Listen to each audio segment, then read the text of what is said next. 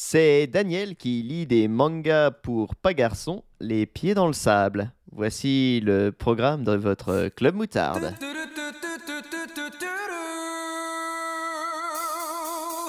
Club Club moutarde. Club moutarde. Headshot maillot. Club moutarde. Oh yeah, the club of the moutarde. Del mutardo. Wow, wow, wow, wow. Oh my god. Ah, Bonjour tout le monde et bienvenue, euh, bienvenue dans le club moutarde. J'ai déjà perdu le compte. J'aurais dû regarder, tiens. C'est vraiment préparé cette Ah oui, émission. tiens. C'est de, mieux en mieux. À quel épisode on est? Euh, oui. Celui, le 21, le 20 22, 22. Eh ben voilà, nous en sommes au 22. Club Moutarde 22, doigts. donc, avec. euh, Putain, eh ben, dire aussi. euh, je suis- Comment? Non, j'allais aussi dire comme, Qu'est-ce qui- euh, comme Max, j'allais dire comme mes doigts. Bah, comme nos doigts, comme ça. On... C'est vrai, nos doigts mis bout Euh, à bout, Et ça donc, fait 22. euh, je vais essayer, je vais essayer de commencer le podcast. hein. Je fais ça sans vous. On fait ça. Allez. non, je suis évidemment accompagné, euh, comme d'habitude, j'ai envie de dire, par mes deux fabuleux compagnons que sont DL. Bonsoir DL. Oui, bonsoir. Et Max. Bonsoir Max. Oui, bonsoir. Et bonjour. Et bonne aube. Et euh, bonne Oui, aube. ah, je- oui, ouais. Et surtout, belle journée. Et belle journée. Euh, Max, de quoi vas-tu nous parler aujourd'hui? Euh, eh bien, on va parler de James Bond, puisque vous n'êtes pas sans savoir qu'à l'affiche, euh, actuellement, il y a encore le dernier film de Daniel Craig. Du coup, on va revenir un peu sur, euh, sur la saga Daniel Craig. Très bien. C'est Une, rigolo, quand dit bien bonne idée. Daniel Craig à la fin, t'as un peu dit Danny L. Craig, et ça fait un peu, tu sais, genre le, le faux. le rival Daniel maléfique Craig de Danny Lidl, Elfman. No Daniel spoil. no- on n'avait dit pas de spoil sur, euh, sur le dernier film. Euh, et DL. Euh, Euh, moi, à la base, à la base, L. à la base, Frego. Ah à la base, je voulais parler des, en préambule, un petit peu de, de- du sujet de, de truc. Je voulais parler de, de l'ère Pierce Brosnan, euh, puisque j'ai redécouvert, voire complètement découvert les, les quatre films euh, là ce mois-ci. Et en fait, pl- plutôt que de parler de quatre films un peu bof et surtout très beauf, euh, je me suis dit que j'allais plutôt parler de quelque cho- quelque chose qui m'a beaucoup plu et euh, complètement charmé, à savoir Sable, euh, le jeu et non euh, l'élément.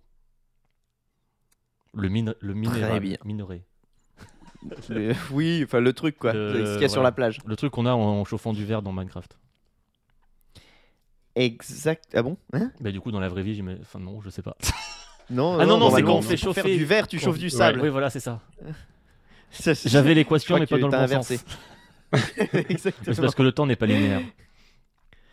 Euh, et pour ma part, euh, eh ben, je vais Fouane, de vous quoi tu veux nous parler. je vais vous parler d'une petite. C'est bien, t'es es vraiment, euh, ouais, t'es vraiment calé. Les gens vont croire que j'ai raté le, le calage de nos voix au montage. Et Oui, toi. Fouane, de quoi Euh, vas-tu je- nous parler Vous me fatiguez. Je vais Ah, moi, euh, de. vous parler. Je bah, moi, je vais rester dans la vieille, euh, dans le vieil esprit euh, du club moutarde, à savoir une liste sans fin de mangas donc euh, qui ne sont pas pour les garçons, mais euh, et vous comprendrez ce que je veux dire par là. Le moment, bah, le moment venu, le moment est déjà venu. Ah. Nous allons parler de ma petite sélection euh, d'animés japonais euh, tout de suite.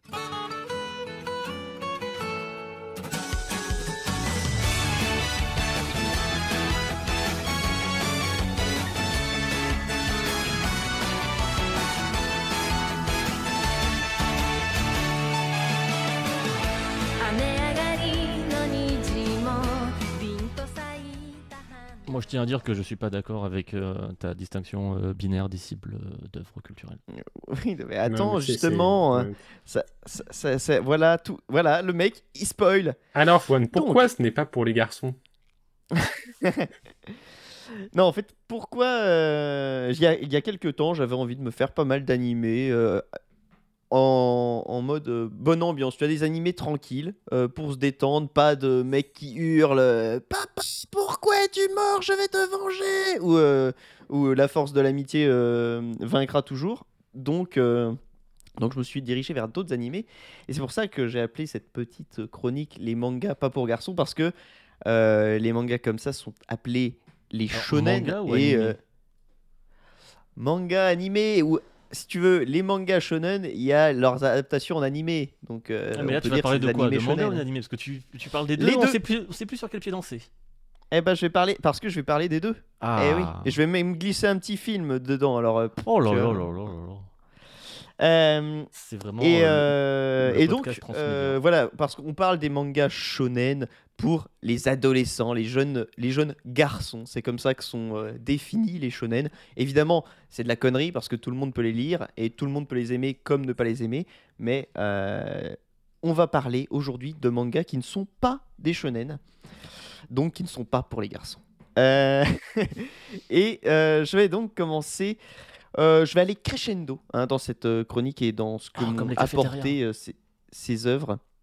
Cafétéria? Y a que moi qui connais les, les cafétérias crescendo? Alors, dans cette conversation, de euh, manifestement, oui. Écoute, euh, sur trois, t'es le seul. Voilà. De Euh, toute façon, il y a que moi. euh, enfin, T'aurais dû faire un sujet sur les cafétérias crescendo. bah, on a bien fait un, un- un épisode entier sur Carrefour. Euh, C'est vrai. Du coup, je commence. Je vais essayer d'aller assez vite, sinon on n'a pas fini. en plus, j'ai de belles Euh, anecdotes. ces je commence par Le Garçon d'à côté, qui est un animé disponible, encore disponible sur Netflix. Un animé qui date de 2012, avec un pitch ultra classique, à savoir. euh, oui, J'ai une question. Euh, est-ce que Oui, DL. en... le titre en VO c'est aussi les garçons d'à côté ou est-ce que c'est une référence aux filles d'à côté? Alors, je ne sais pas. Je pense pas qu'en VO ce soit, euh, ce soit le garçon d'à côté. euh, C'est. Non, tu vois, c'est. Enfin, c'est. Côté Gono garçon. Tonalino Kaibutsu-kun. Littéralement, le monstre d'à côté. Ah, Donc, je sais pas du coup si, c'est encore euh, plus c'est une- chelou après, au final qu'ils aient traduit monstre. Je, par- je verrai pas. Je, Mm. honnêtement, je vois pas le rapport avec les filles d'à côté euh, dans le manga. Donc, euh, ça me met- si c'est une référence de l'adaptation française, honnêtement, je vois pas pourquoi. Mais euh, dans du coup c'est encore plus chelou d'avoir traduit le monstre d'à côté par le garçon d'à côté. Ouais, après, c'est, je pense que c'est monstre. euh, Enfin, d'un point de vue, euh, c'est d'un point de vue japonisant, quoi. tu sais, ils aiment bien dire. Oh là je là, mais. Je crois que t'étais déjà désolé depuis le début de la chronique, donc. Oui, t'es- t'es- je, t'ai perdu dès le début. Alors que toi, euh, Max, c'est là, oui, euh, nous ne nous désolidariserons pas. Non, parce que j'arrive pas à dire le mot, donc euh, moi je reste avec Juan. Ok. Je Alors, je vais la passer du coup. On a perdu assez de temps. Non, donc euh, c'est euh, juste une, une jeune euh, lycéenne euh, qui se retrouve à devoir euh, faire connaissance avec son voisin de classe contrainte et forcée parce que son voisin de classe ne vient jamais en cours et donc elle doit lui amener les cours chez lui et euh, euh, il flash totalement sur elle et va lui avouer tout de suite son amour. Il veut devenir sa, il veut, deve- il veut qu'ils deviennent un couple. Et donc, euh, bah voilà, le manga, ça va être l'histoire de cette fille qui au début ne sait pas trop quoi faire des sentiments de ce garçon qui sont très forts et c'est un, ga- un garçon passionné dans, de, de plein de façons différentes. Et, euh, et donc voilà, ça va. c'est juste l'histoire de, de ce petit couple. C'est tout simple, tout bête, mais comme j'ai dit, j'étais en recherche de trucs, voilà, de trucs simples qui, qui, qui, qui sentent bon la, la, fleur bleue, j'ai envie de dire. Et, euh, et ce qui m'a plu dans ce manga, c'est que contrairement à pas mal de mangas euh, sentimentaux, euh, là, bah, le mec dit tout de suite qu'il est amoureux de la fille. Ça il va pas par quatre chemins parce que souvent dans ce type d'œuvre, tu sais que les deux personnages principaux s'aiment mutuellement, mais ils, ne le, ne se le disent jamais. Et puis il y a le quiproquo qui font que ça prend 48 tomes pour, euh, pour on se met en couple. Non, là, voilà, ça y va direct. Et, euh, et donc c'est intéressant de voir c'est la, la relation de ce côté-là de la fille. Qu'est-ce qu'est, comment elle va faire pour euh, gérer tous ses sentiments, tout ça? Oui, Max? Combien d'é- d'épisodes? Oh là là, environ, m'en environ. poses hein, des C'était pas pour faire l'interrogation. Honnêtement, il y a, y a rien qui est, qui est très long dans ce que j'ai regardé. D'accord. Pour... Tiens, je vais aller. Je vais quand même aller vérifier. Pendant que tu vérifies, euh, la, la série, du coup, elle, elle est tout le temps du point de vue de, de la fille? Euh, alors, oui, on est plus du côté de la fille. Après, euh, enfin, le, il y a, il, il me semble qu'il y a quand même des scènes où il y a que le mec. Tu vois, c'est pas centré sur, euh, sur le personnage féminin. Euh, C'est intéressant parce que le... comment tu as décrit le pitch, le... on a un peu l'impression que le mec c'est un peu un gros creep euh, chelou. Ouais. Je m'attendais à ce que tu dises, en fait, il y a un peu un côté thriller et tout. Après, Ouais, en fait- fleurs bleues. après, Non, non, y en a- fait tout va bien. Ok, mais le mec Il n'y a il est pas de chelou côté euh, thriller en effet, euh, mais, euh, mais oui, il est, enfin, c'est ça, il, il est bizarre de toute façon, euh, vu que je crois que c'est épisode 1, il lui dit euh, je t'aime, machin, donc en effet, il est très euh, cash, mais c'est ça, il est passionné de plein de manières, mais c'est pas du tout you quoi. c'est pas du tout, il va pas être, il est pas creepy, mais il est, euh, ouais, il va être assez protecteur, machin, mais, mais jamais trop quand même, et puis de toute façon, quand il va trop loin, elle, le remet à sa place, enfin, il y a. C'est ça, c'est c'est assez marrant. Et il y a, pour l'instant, alors il, y a, il marque une saison sur Netflix, mais est-ce qu'il y aura une saison 2 Pff, Je ne sais pas. Et puis la saison en elle-même se, se suffit. Et donc, euh, il y a 10 épisodes. C'est. Très bien ça. Ah oui, c'est court. Ah oui, oui, Ça oui. m'intrigue Mais- beaucoup justement de comment, c'est... comment la relation est représentée. Ensuite, toujours très euh, simple et très euh, passe-partout, euh, Wotakoi, l'amour est compliqué pour un otaku. C'est le nom français complet. Euh, euh, ça peut se trouver sur Prime Video. Euh, c'est une série qui date de 2018 et euh, bah, finalement qui porte très bien son nom. En fait, on va suivre un couple d'otaku, même plus, euh, plusieurs couples d'otaku, pardon. Des euh, otacouples ça va être... On va suivre des otacouples, exactement. Euh, je- J'embrasse ce... Ce ce néologisme. Non. Bon, Euh, tu peux continuer. Oui, oui, oui, je, je, je m'arrête pas. Euh, c'est euh, donc euh, voilà, euh, c'est on suit particulièrement un couple avec une fan de yaoi et tous les dérivés là des mangas de ce type et son mec sera donc est donc un, un accro aux jeux vidéo. Il y a, enfin, c'est jamais nommé, mais c'est clair et net. Le mec est un no life de Monster Hunter. il, il passe son, sa- son temps à jouer à Monster Hunter. Quel épisode? Comment? Quel épisode? De Monster Hunter, Oui. euh, je pense que c'est euh, celui qui était sorti sur Switch. Euh, c'est pareil, c'est pas explicitement des Nintendo Switch, mais ils ont des consoles portables qui ressemblent vachement à des Switch. Hmm. Euh, La réponse et à donc tout. ça, ça- et ça- et ça date de 2018, donc euh, donc c'est cohérent. Euh, Donc, et donc euh, ouais, c'est encore une fois un manga qui est complètement innocent. C'est juste ouais comment les gens font pour euh, bah déjà, enfin la, la fille au début, on suit la fille, comment elle, veut euh, cacher sa passion parce qu'elle est vraiment euh, à fond. Donc euh, elle arrive au travail, elle veut genre cacher, tu vois, oui, je suis la fille sérieuse et tout, et en fait, elle est complètement accro à, ses mangas. Et, pareil pour le, mec qui fait, à part, il va au boulot et il joue, c'est tout, ce- c'est tout ce qu'il fait. Et donc, comment, voilà, va se faire leur, leur relation de couple là-dedans. Et donc, c'est c'est très sympa. Pareil, ça va pas du tout chercher loin. Mais, euh, mais voilà, c'est bon enfant, on rigole bien, on est tranquille. euh, donc, euh, donc allez-y pour passer un peu de bon temps. Et il y a combien d'épisodes? Eh bien, il y a 11 épisodes. T'aurais pu dire environ 10 du coup. Je vais te tuer. Environ Euh, 12, on aurait accepté aussi. hein. C'est- vous- ah, vous- tu es bien aimable. Tu es bien aimable. Euh, ensuite, euh, on va rentrer dans un truc un peu plus, euh, enfin, sérieux et en même temps, euh, ça reste bon enfant. Euh, c'est Hiro Duku, le monde en couleur, donc qui est aussi sur Prime Video. Ça doit être rigolo en manga, ça, du coup. Euh, bah euh, oui, non, je ne sais pas que, je sais pas quoi te dire. Que le monde en couleur, en manga. Ah oui, Hmm. Oui, Mm. oui, oui. Non, mais là, bah, Mm. pour le coup, c'est peut-être que un animé, tu vois. Euh, Peut-être qu'en manga, donc c'est une le série monde de- en noir et blanc et ils l'ont changé pour euh, l'animé. Non, parce que y a, le nom a, a une signification quand même. c'est pas genre juste. euh, Ah zut, on s'est fait piéger. Ah merde, on a peu de couleur. Euh, donc un manga de 2010, un animé pardon. C'est vrai que oh, je vais souvent dire manga pour l'animé. euh, voilà. Hmm, Euh. Envoyez-moi des commentaires de haine sur Twitter et Facebook. D'accord, ça marche. Je fais ça tout de suite. Euh, Oh, il y a Parfait. toutes les PP manga qui vont arriver là. oh. Oui, alors on dit. euh, Et puis là, tu as parlé. Enfin bref. Euh, Sasuke Naruto 92, on t'écoute. Euh, donc le pitch en 2078. Euh, une jeune adolescente euh, qui est issue d'une famille de sorcières euh, bah, ne voit plus les couleurs. Eh, Mmh. euh, tu, tu l'as, tu l'as DL Tu comprends le. Ouais. ouais.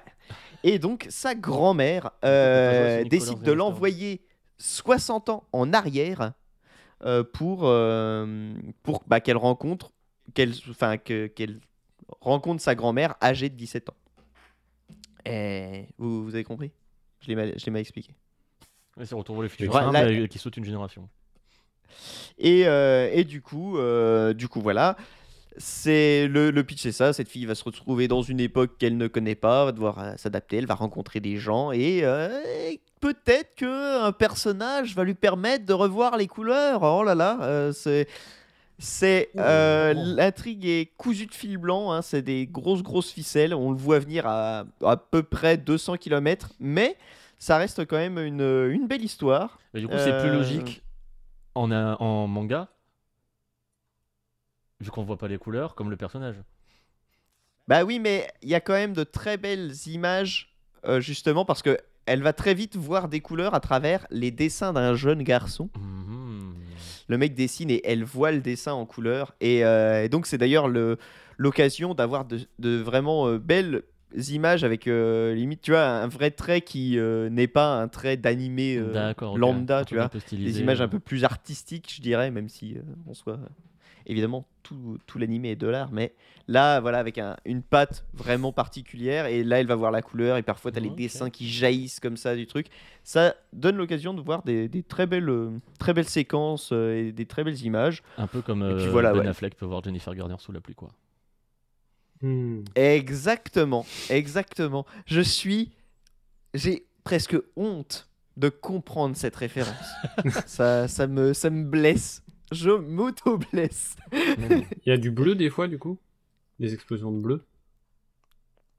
Pourquoi? Je sais pas, non, je demande, il y a du bleu. Il y a du bleu. Il y a y du bleu dans le. du Il y a du, il y a du vert aussi. Je vais passer à la suite. c'est pour savoir si les couleurs qui sont présentes, quoi, c'est tout. Rouge un peu. Bon, il y a à peu près Ah, toutes les couleurs parce que de base, on ne voit. Enfin, des fois, on voit à travers le regard de la jeune fille Même qui du donc voit en jaune. noir et blanc. Mais euh, ça va être long. Oh, ça va être très Comme euh, Spider-Man Euh, jaune, Daredevil bleu et Batman vert, non, c'est pas ça? Non, Hulk, Hulk gris. Hulk gris. Ils sont trop malins. Euh, la suite. Ah, on va rentrer dans. On va, on va en faire un de ceux qui sont feu Netflix. Parce que quand j'ai recherché des infos, je me dis, tiens, euh, donc je ne pourrais même pas vous dire le nombre d'épisodes.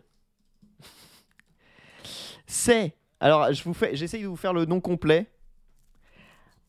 Ano imita ana no euh, namae o euh, buka- euh, bokutachi wa mada shin, euh, shiranai. Comment? Donc, littéralement, nous ne connaissons toujours pas le nom de la fleur que nous avons vue ce jour-là. Hmm. Normal.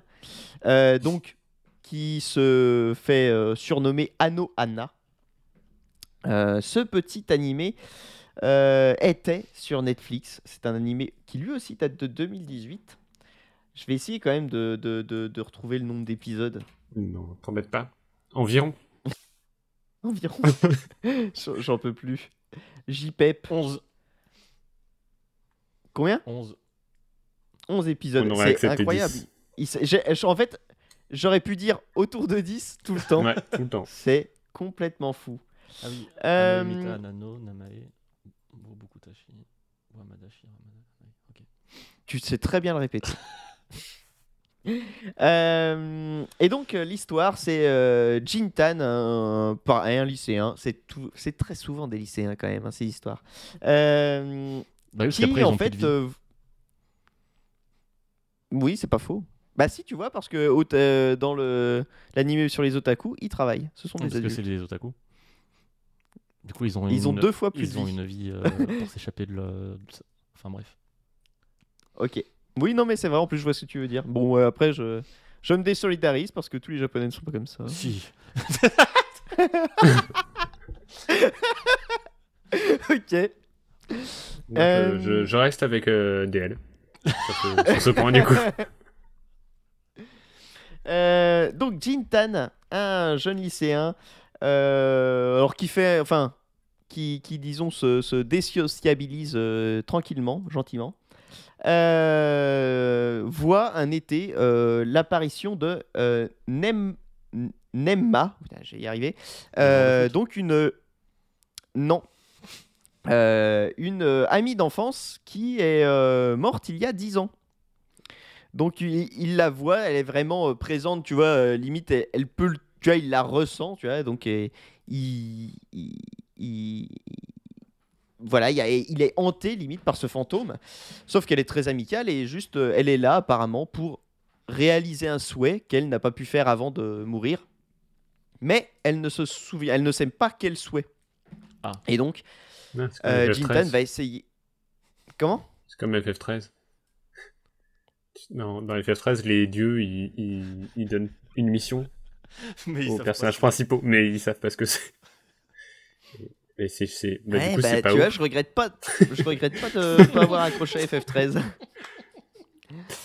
Euh, et et du coup, euh, Jintan va faire, euh, va essayer de bah, comprendre quel est ce souhait et d'exaucer ce souhait pour que euh, euh, Nemma puisse partir en paix.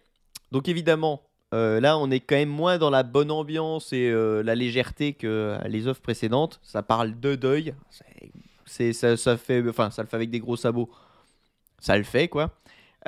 Surtout que ce qui est intéressant, j'ai trouvé, c'est que il y a quand même plusieurs points de vue parce que Jintan en fait va retrouver les membres du groupe, enfin d'une bande d'amis Mm. Dans laquelle il, à à laquelle il est, dans laquelle il était quand il était môme, et puis qu'ils étaient tous euh, avec euh, Nemma. Et donc elle est morte à la période où ils étaient tous ensemble. Et après bah, la vie a fait qu'ils se sont séparés. Mais donc euh, ça va permettre de voir bah, le deuil de différents euh, points de vue, euh, de voir euh, tous ces personnages, euh, comment euh, on peut finalement euh, perdre une amitié à cause de ça, enfin voilà, tout, tout ça, et c'est euh, bah, c'est pas, mine de rien, c'est pas mal fait, c'est assez émouvant forcément, euh, et ça marche, euh, ça marche, ça marche vraiment bien. Euh, ça reste simple, hein, je vous dis pas que ça va faire une révélation dans votre approche de la mort et ah mais donc c'est comme ça non mais c'est c'est je trouve ça assez juste même si enfin c'est enfin non je, je dirais même pas que c'est caricatural parce que ça C'est joli. non ça hein comment? C'est joli. ouais voilà c'est ça- c'est c'est joli donc je, je là pour vois trouver du les, les mots forts, quoi. Mais- c'est c'est du, du gros gros vocabulaire. Mais en même temps, vu que j'arrive pas à trouver ce genre de mots, tu vois, il me faut quelqu'un qui me qui me hisse comme ça vers le haut. Un peu niais, mais juste. Ouais, voilà, c'est ça. C'est- c'est Donc euh, finalement, on peut pas lui en on peut pas lui en vouloir à, à l'œuvre et puis on l'a on l'a elle, est- elle est vraiment ouais, elle est vraiment elle est vraiment très jolie. Donc euh, ce n'est plus sur Netflix, c'est terrible. Euh, Trouvez-la chez votre meilleur euh, marchand de journal. Je l'ai pas chez Euh, un genre ADN ou un autre truc. euh, Chez Wakanim, a priori. Parfait. Ah oui, Wakanim. Vous la téléchargez. Eh, mais apparemment Amazon Prime Video aussi. C'est fou ça. Ouais, non, téléchargez-la. Euh, voilà pour. Allez, et là je le redis le nom. Bah, voilà pour Anno Anna. C'est mort.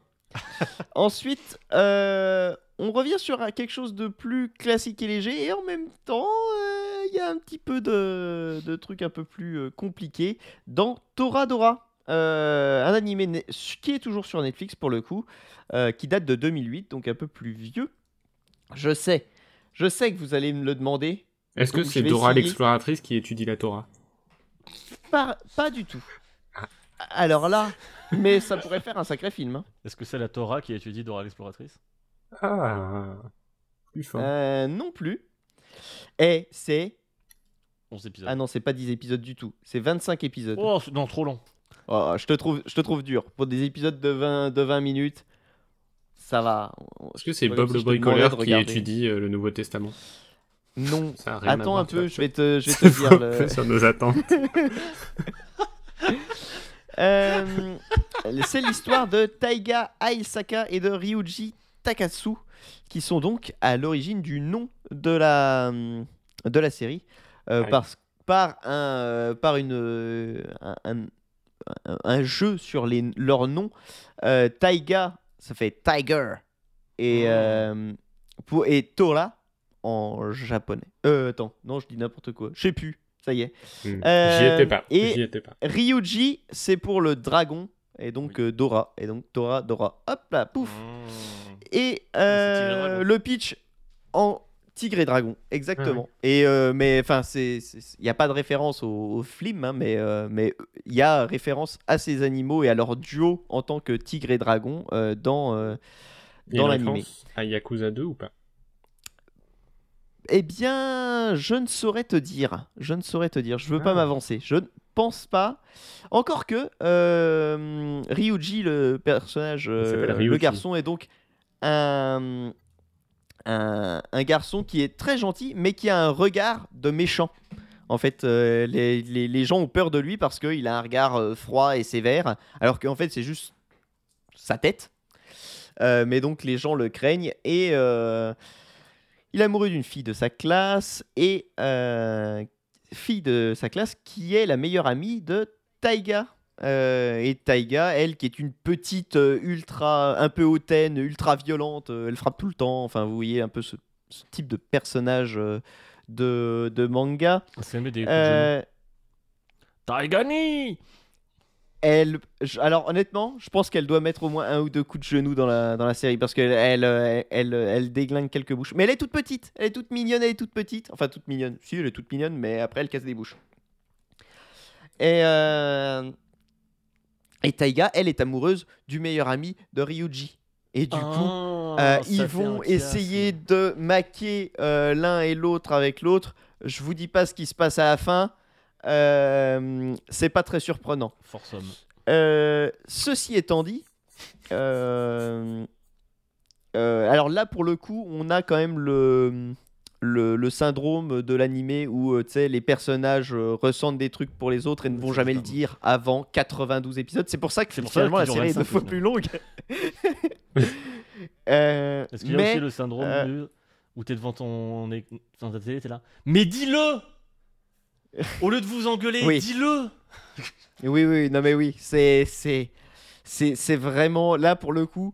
S'il y a un défaut à cette série, c'est ça parce que tu- enfin ce poncif, il est il est vraiment trop maintenant. euh, T'en peux plus quoi. Tu le vois, tu fais ah non.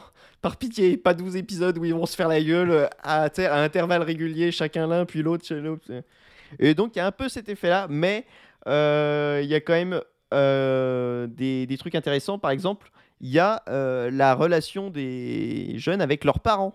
Et c'est vrai que souvent, dans beaucoup d'animés, mangas, les parents n'existent pas. quoi. Euh, c'est des lycéens, des collégiens, mais les parents, non. non Il n'y a pas de problème. Et là, il y a quand même euh, la mère de Ryuji, le père de, Taiga, qui ont des rôles quand même pas anodins dans, dans la série. Donc c'est plutôt cool de voir qu'il y a quelque chose euh, quand même. Enfin, voilà, ils essayent de faire un truc un peu cohérent parce que c'est vrai que des fois dans les mangas, t'es, ben, enfin, c'est c'est un, leurs parents, c'est un enfant.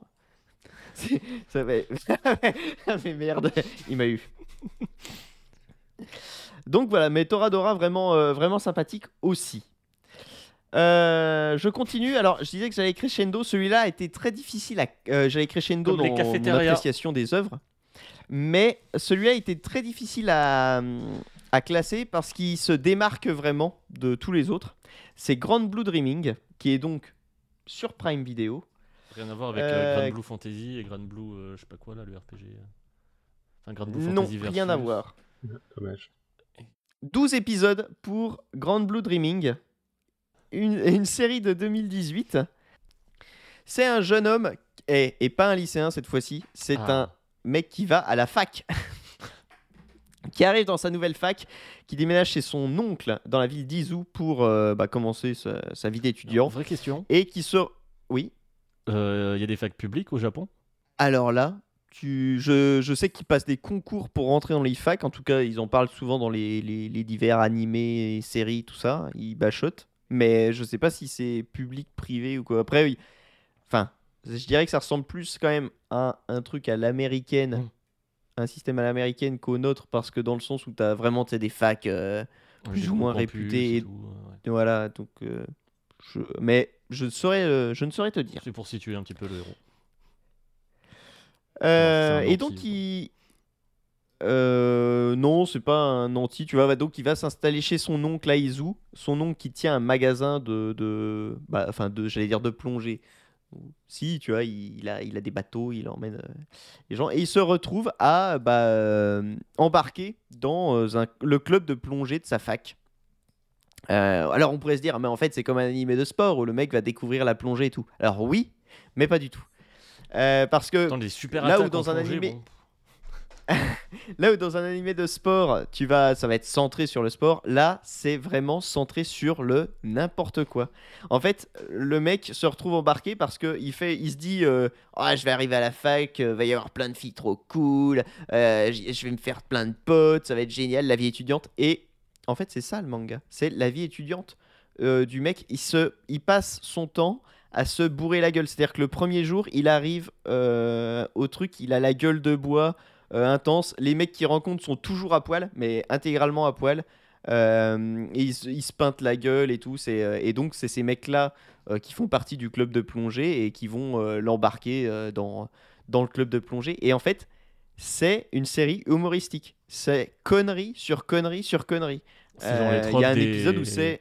des séries des étudiants euh, justement dans les campus américains en, en fraternité, les sports, les, sport- les sportifs, machin et tout, mais en, transposé en mode. euh, Je, oui, enfin, il y, a même pas de ça parce que c'est vraiment, euh, enfin, ouais, si, c'est, un peu ça, mais là, ouais, en, manga avec des, des, des- mais ouais, c'est que que des conneries. Il y a un épisode, c'est euh, le mec doit, comment, décorer sa chambre et donc il y a les, les, les potes, euh, ses potes du truc de, de plongée qui vont l'aider, mais à chaque fois, ça, ça lui fait des chambres affreuses et il passe pour un énorme pervers auprès euh, euh, des meufs qui, qui, qui sont aussi dans le club de plongée, mais donc qui le méprisent parce que lui, il est vraiment, il est arrivé, il s'est bourré la gueule et il s'est foutu à poil, tu vois. C'est très simple de décorer une chambre étudiant, un poster de Fight Club, un poster de Pulp Fiction, un poster de Scarface, et voilà.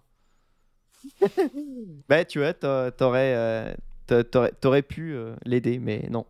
Non, les gens qui l'aident ne sont pas, euh, ne sont pas aussi brillants que toi. Euh, et donc voilà, c'est que des conneries. J'ai vraiment, mais beaucoup, beaucoup rigolé devant, devant cet animé. Là, c'est. Et puis, ceci étant dit, il y a quand même euh, que- parfois, de temps en temps, une fois tous les 5-6 épisodes, une petite explication sur comment marche la plongée. donc ça me, fait, ça me fait toujours marrer, mais il y, a, y a- il y a quelques belles images. Ils se font plaisir quand ils représentent les fonds marins, tout de même. Mais, euh, mais non, très très sympa, vraiment très drôle. Alors un peu, euh, bah, un peu beau, forcément, les mecs passent leur quoi. temps. Voilà, un, un peu poète poète, mais euh, du poète poète gentil quand même, tu vois. Du, du poète poète t'es t'es content de voir un peu de poète poète de temps en temps, et celui-là il fait pas de mal.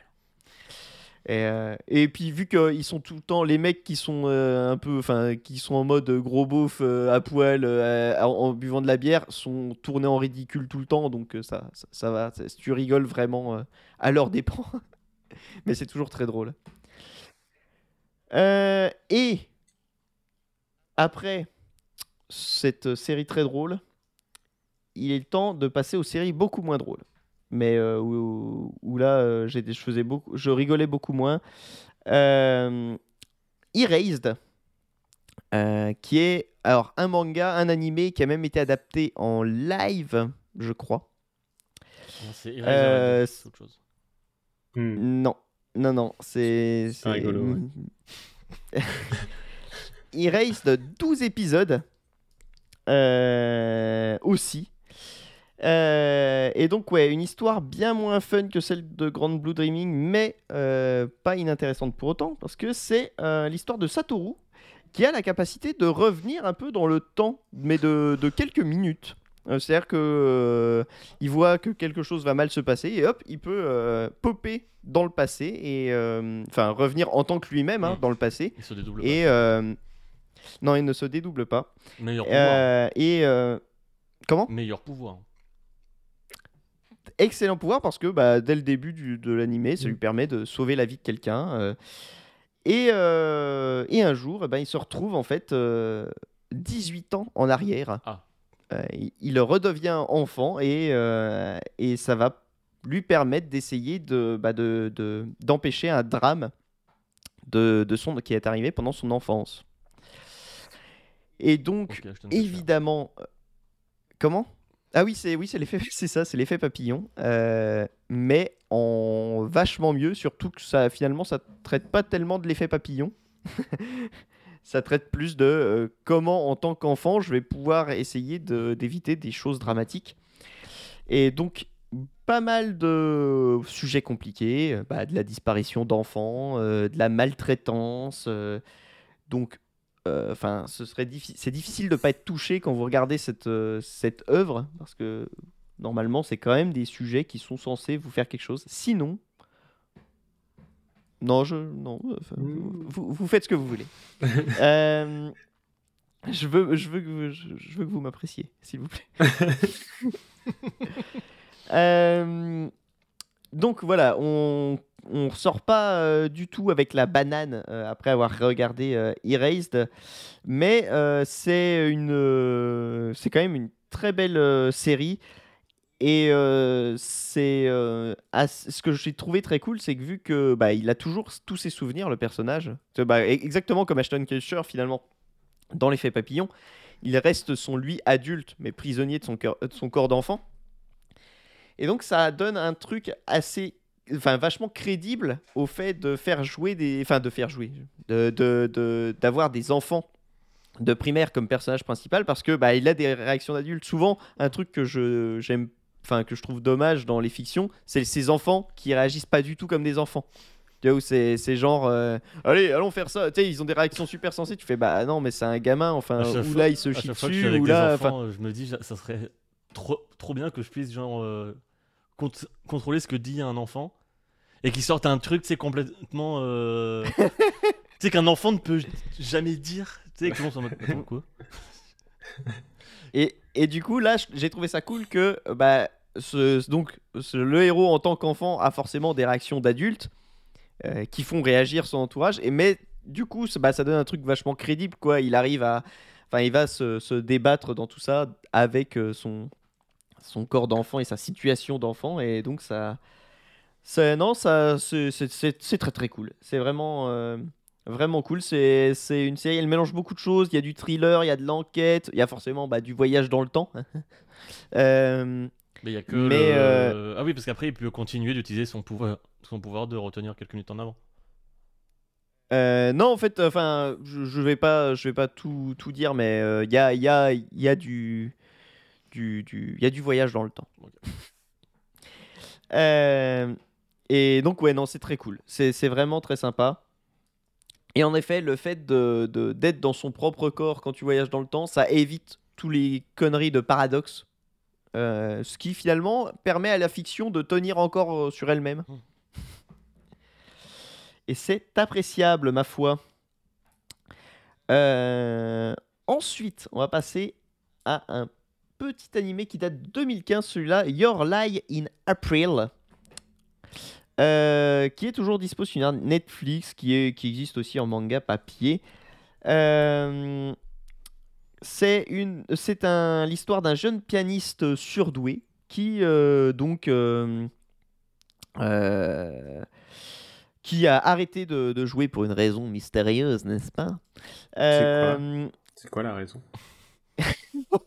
Elle est mystérieuse. et, euh, il va devoir, Mm. euh, en fait, il va être embarqué par une jeune violoniste de son euh, lycée pour euh, bah, jouer avec elle, pour l'accompagner. Elle, donc, elle joue du violon et il y a toujours des pianistes qui accompagnent les violonistes dans les super concours qu'ils passent. Et donc, elle va le, le forcer, euh, limite, à jouer avec elle pour, Reprendre les gangs. pour reprendre le truc. Et, euh, et c'est. Alors, c'est euh, facile. On, on voit. Là encore, les ficelles sont. C'est pas des ficelles, c'est des cordes d'alpinistes. Des cordes de piano. Euh, non, parce que les cordes de piano, c'est plus fin que ça. Des cordes Euh, de 4 mètres. c'est ça. Mais c'est quand Elfique. même la, la chiale. C'est C'est vraiment la, la chiale intégrale, ce, ce, ce- cet animé. Euh, même que, ouais, enfin, quand je dis, j'allais dire, j'avais parlé de plot twist. C'est même pas un plot twist, tellement tu t'en doutes, tu vois. C'est genre euh, une, une révélation dans la diégèse, mais toi, tu le sais depuis longtemps, euh, ce qui va se passer. Et. euh, Ce qui est surtout Mais ce qui rend le, le truc aussi fort, parce que pour le coup, ça je l'ai vu, wow, incroyable.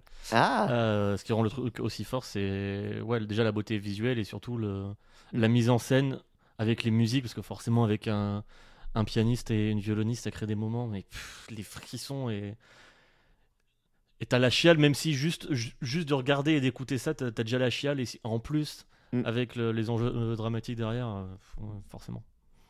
C'est ça, non mais c'est enfin là encore pareil impossible de rester de marbre devant ça, tu vois même si tu vois le truc venir à, à, à 12 km, c'est c'est c'est incroyable et comme tu dis, c'est visuellement très très joli et puis euh, ouais, la musique elle est, elle est- elle est- C'est ouf. elle, elle est trop trop bien.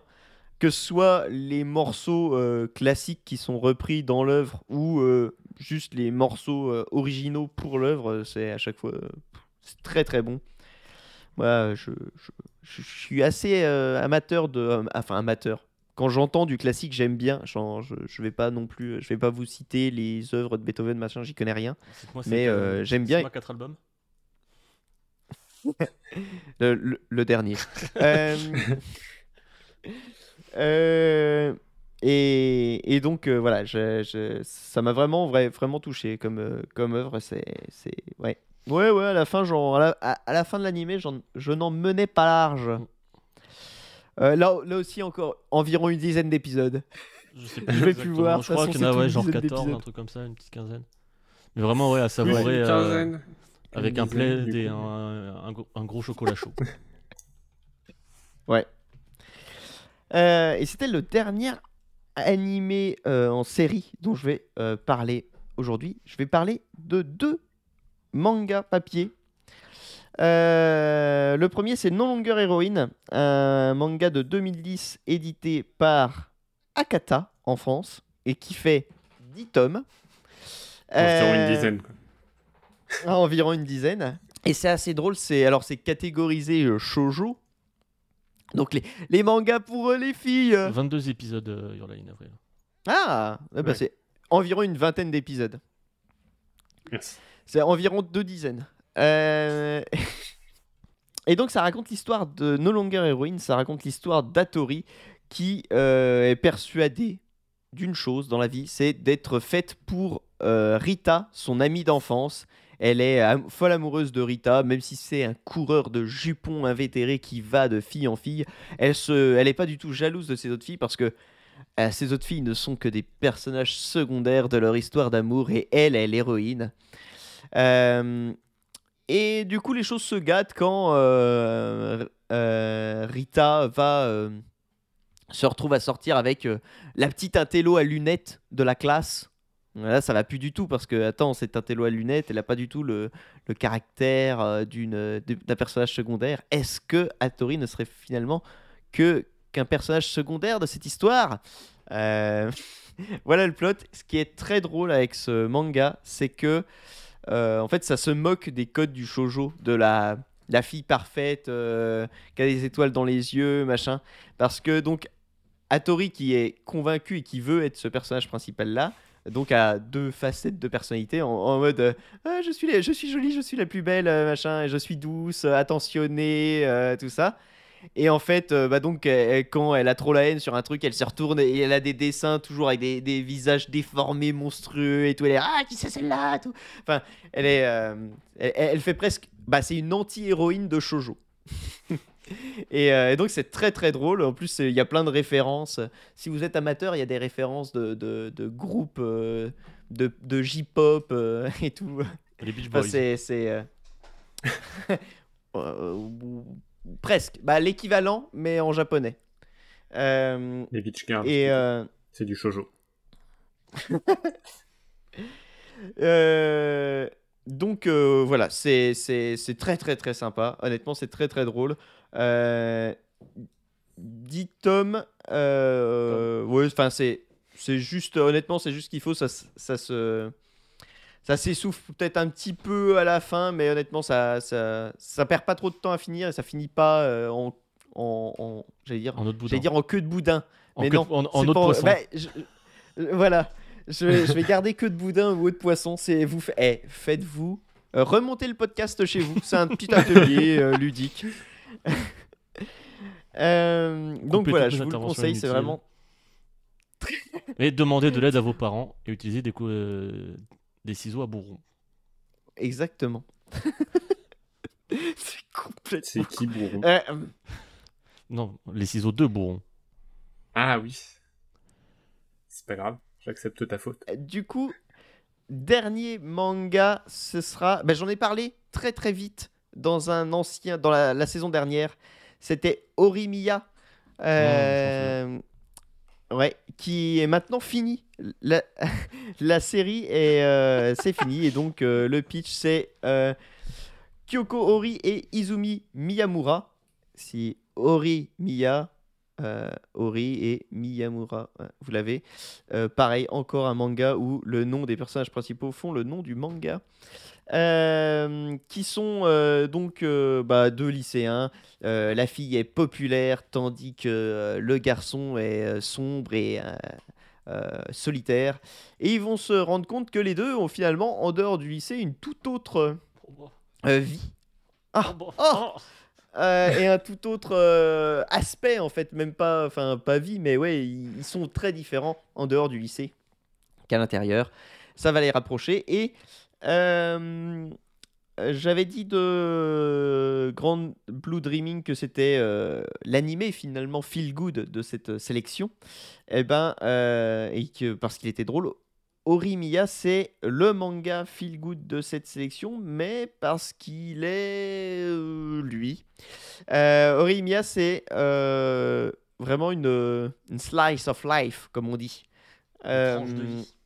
Une tranche de vie euh, japonaise avec euh, donc euh, ces euh, lycéens qui sont qui, qui font leur, leur vie avec les, les peines de cœur, les histoires, les machins. Mais ça en fait jamais trop. Je vais te dire avec les peines Euh, de mort. là, peu- Non, La vie d'une lycéenne. good. Ça, ça en fait jamais trop en fait. Euh, alors, en fait, il n'y a, pas de, il a pas de, de drama euh, affreux, de machin, de trucs. Non, non, c'est vraiment, euh, ça, ça se prend pas pour ce que c'est pas, et tu suis des personnages qui sont ultra attachants pendant quand même. Genre, j'ai pas le. Euh, ah si, il y a 16 tomes. Euh, D'ailleurs, c'est à la fin, limite presque un peu long. Parce que, enfin, donc l'auteur a eu pas du mal à se renouveler, mais voilà, elle savait plus trop quoi faire en fait. Je pense, de, je pense qu'elle avait dépeint tout ce qu'elle voulait de ses personnages. Et euh, du coup, d'ailleurs, ça donne à la fin un presque un arrêt brusque. Euh, on se dit bah ah bon, ça finit maintenant. Euh, et en même temps, tu te dis au vu du manga, tu te dis bah oui, mais au final, enfin, ça aurait pu continuer, mais bah finalement, on a vu, voilà, p- pourquoi faire? Et euh, donc c'était, euh, c'était vraiment, euh, non, c'est vraiment cool quoi. C'est vraiment, tu, tu t'es, t'es, t'es bien, t'es tranquille après avoir lu ça. Et donc il y a même un animé qui est, qui est en cours. alors je sais plus. alors il est le manga va- n'est pas encore édité en France, il sera édité à partir de janvier 2022. Euh, Comment tu fais pour le lire, et donc, comment? Comment t'as fait pour le lire? Je l'ai fait sur des plateformes euh, qui ont fait la traduction euh, par des passionnés, tu vois. Mm. Euh, mais du coup, bien, ce sera retiré ça dès que ce sera. Ça, ça permet aux graphistes de manger. Une plateforme de Non, passionnés. c'est des, béné- c'est- c'est des, béné- c'est des bénévoles, ça. On fait des. Euh, Benelux. du coup, oui, Orimiya, allez-y. Euh, c'est vraiment, c'est vraiment très sympa. Et donc, si vous voulez le lire avec euh, du vrai papier, n'hésitez pas. Je vais devoir couper tout ça. Hein. Non, vraiment non. Tu nous mets en Euh, stéréo, c'est pas, juste sur non. l'oreille droite. Euh, janvier 2022, n'hésitez pas à aller acheter euh, le tome 1. euh, ce sera vraiment. Et à partir de combien de Non, temps c'est vraiment très très bien. Honnêtement, je ne sais pas parce que vu que je les ai lus chapitre par chapitre, euh, je pourrais pas dire quel tome c'est. Hmm. Mais euh, de toute façon, je les achèterai tous. Les Benedia aussi, comme euh, dans Mass Effect. Yep, yep, yep, yep, yep, yep. La matriarche. Euh, et j'ai beaucoup Les trop BD parlé déjà. Euh, donc, euh, donc une. euh, je vais juste finir en disant euh, regardez Your Name aussi. C'est le meilleur euh, film de tous les temps. Toute cette Voilà. chronique pour en revenir à Your Name. C'est vraiment le C'est. Yakuza Ça, Automata des, des. C'était, c'était le twist final de ma chronique. Regardez Your Name, c'est disponible sur Netflix. Non, mais Regardez-le, mettez-le séries à flux 10 en, en épisodes, là, il y a intraveineuse. tout qui me tente bien. oui. Euh, plus, Ah oui, le ressorti coup, le euh, plaid, il commence à faire frais, les grosses chaussettes, c'est c'est le mood. Tu pourras nous envoyer. Mais je même pense que j'ai dû euh, regarder ça dans ce genre de période, ouais. En hiver, euh, tranquille, tout bien. Tu, tu mettras la liste, euh, j'imagine. euh, la liste des titres. Oui, tout à fait. Voilà, ça me fait du boulot en plus, super. J'ai pas super envie de réécouter. Quel connard Je le déteste. On va je le entendre déteste. tout le- toutes nos interventions euh, très pertinentes que tu auras coupées, et ça va nous faire mal. Euh, bah non, vous- vu que vous allez les entendre. Attends, quoi? Euh, Bref. Euh, Oui. Max, maintenant que tu as bien euh, euh, coupé mon sujet, je vais pouvoir parler, euh, parler de Your Name pendant tout- tout, toute ta chronique. Vas-y, parle-nous de, parle de Danny, de Danny L. Craig.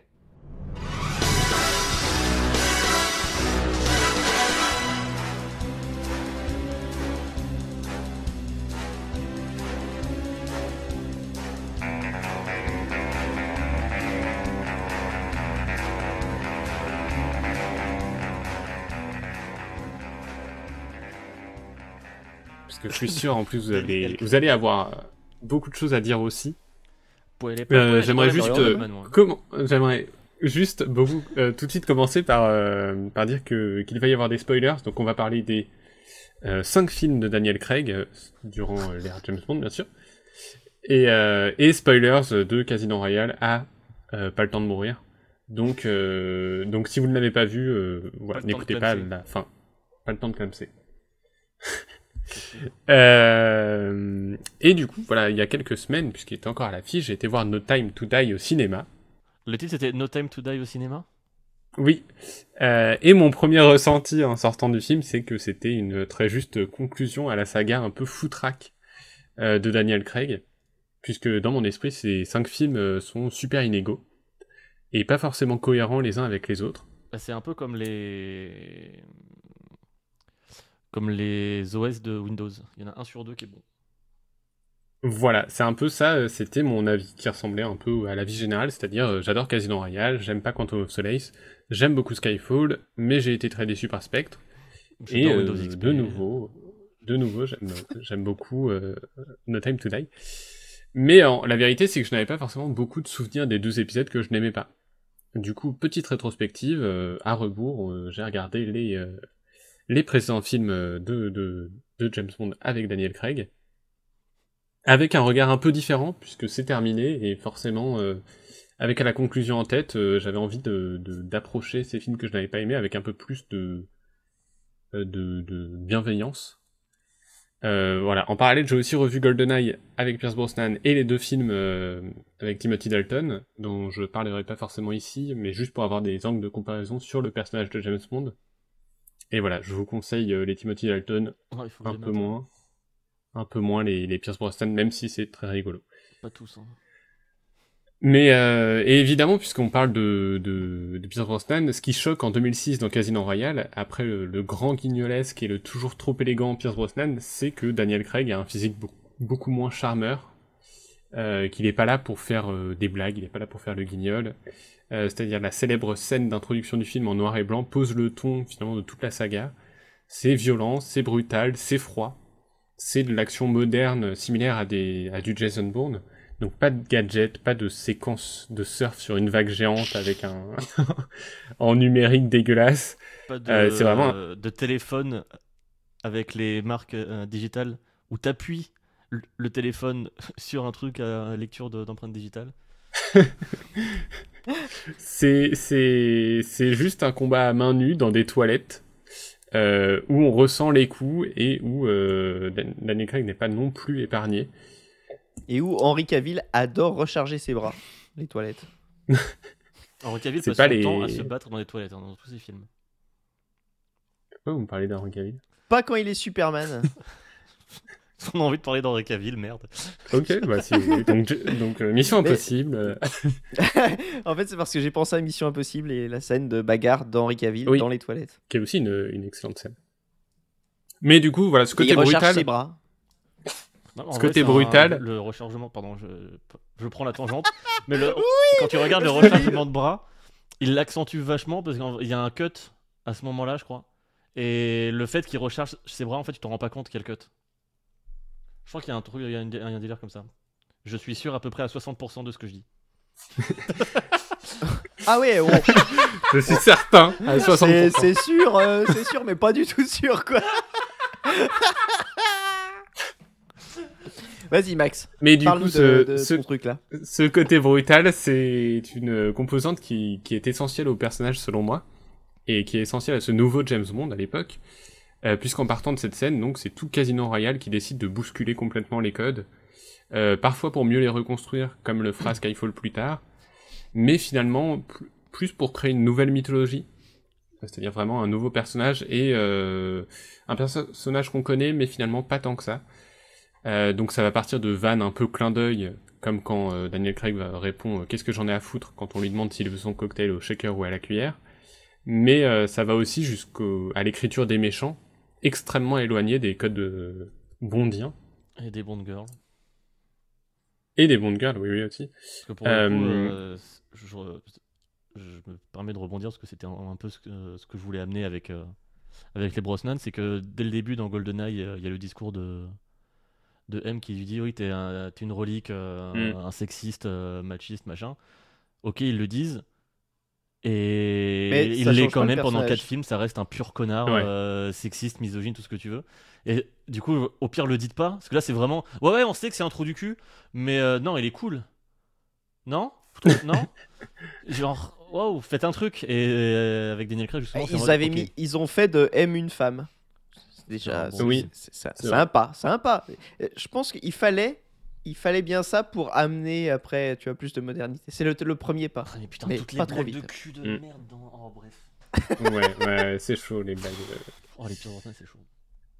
Mais euh, du coup, puisqu'on parlait des méchants, euh, le chiffre, donc le méchant de Casino Royale, euh, incarné par Matt Mikkelsen, bah c'est juste un banquier qui place l'argent des terroristes pour se faire du profit. Euh, donc il y a Ouais, pas de Sarkozy. salle avec, voilà, il y a pas de salle secrète avec des requins, il n'y a pas de palais euh, de glace euh, avec un satellite qui, détourne le soleil.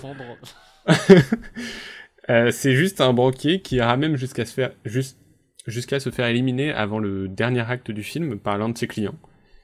Euh, même son petit trait de caractéristique qui est d'avoir des larmes de sang sera désamorcé au milieu du film par une explication scientifique suivie d'un- d'une phrase type euh, rien de très théâtral. hein. Vraiment, c'est pas c'est pas un méchant, c'est pas Blofeld, il n'y a pas de chat. Et et voilà. Et Casino Royale pose une nouvelle mythologie, un nouveau James Bond donc plus physique mais aussi de nouvelles origines avec l'histoire tragique de Vesper, incarnée par euh, Eva Green. Une James Bond girl au destin dramatique, euh, mais donc un très bon personnage, mais aussi à la base censé être une explication un peu au fait que James Bond ne reste jamais avec la même femme, qui soit un peu misogyne. Comme si, voilà, il s'était dit, il faut, on, ne peut pas faire de James Bond un personnage mis- misogyne sans expliquer pourquoi. Et, euh, et finalement, qui deviendra plus un, traumatisme pour le, James Bond de Daniel Craig, qui restera jusque dans le dernier épisode. Et si je qualifiais euh, Daniel Craig de froid, paradoxalement, c'est aussi dans cet épisode qu'il exprime beaucoup d'émotions, notamment voilà, dans le dernier tiers du film, euh, avec sa romance avec Jesper. Et ensuite, vraiment Casino Royale c'est euh, c'est un super film et ça se conclut voilà un peu vraiment le film c'est l'origine story de James Bond. Et ça se Batman Begins de James Bond quoi. c'est ça et ça se conclut sur euh, c'est bon le personnage est mis est mis en place on peut on peut lancer James Bond on peut retrouver le personnage qu'on connaît et en fait c'est un cas étrange puisque la série de films n'a pas du tout pris cette direction. Euh, elle a même pris une direction assez inattendue.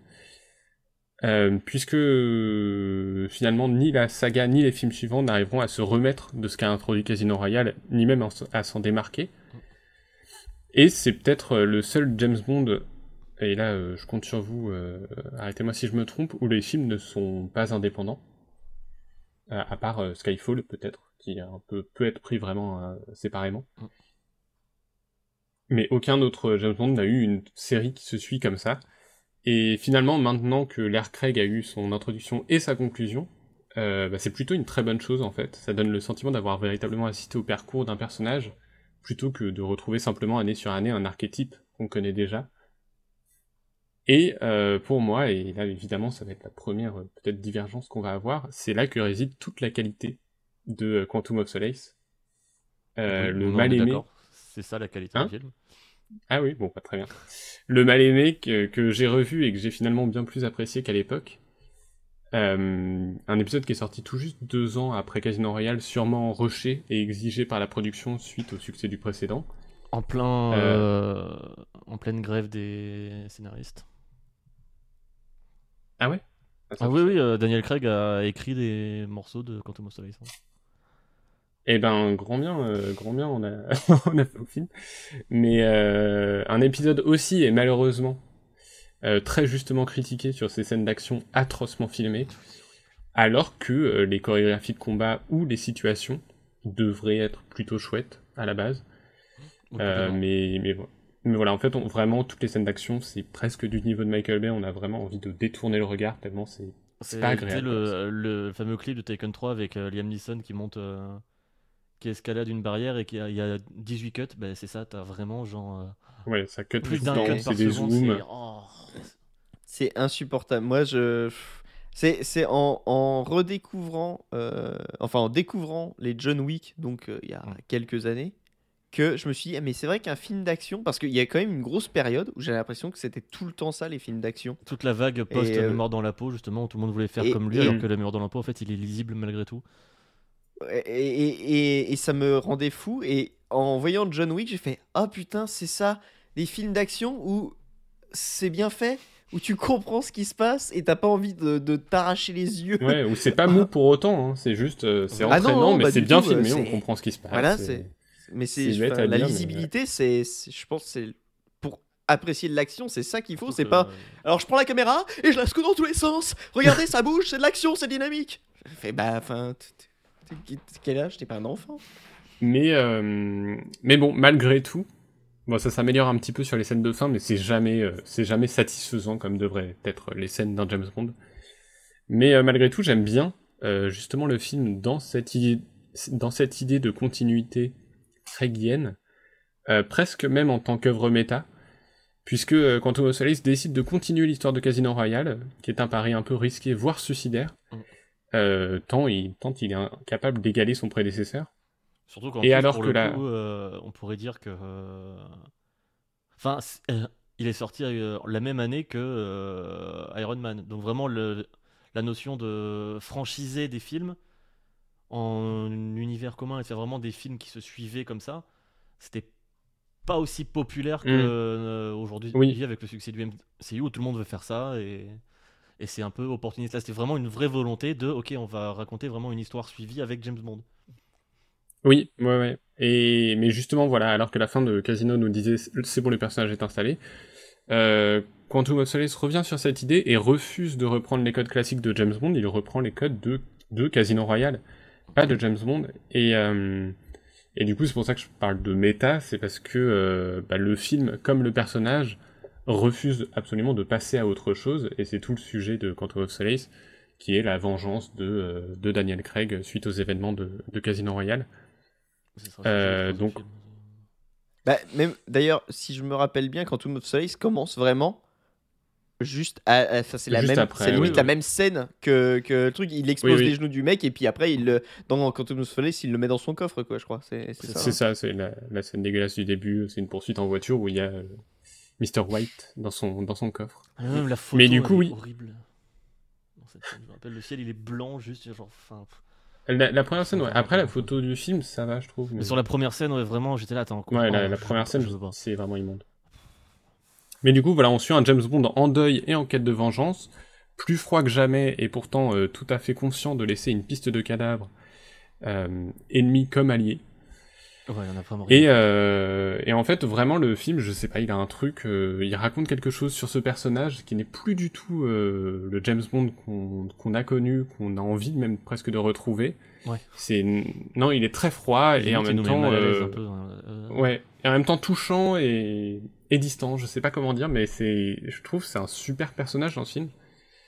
Et en fait, le film, le, le presque la saga n'a jamais été aussi humaine que dans cet épisode, je trouve, euh, avec vraiment un film centré sur lui. Et pourtant, et c'est pour ça que j'aime bien l'écriture de Quantum of Solace, à côté l'intrigue, euh, l'intrigue de la société secrète Quantum est presque un prétexte, mais en fait, euh, c'est pas du tout des enjeux ridicules, c'est toujours bien plus premier degré que les vieux 007. Donc là, on est toujours face à du... Enfin, Même toujours- si y a Mathieu Amalric qui mange des pommes.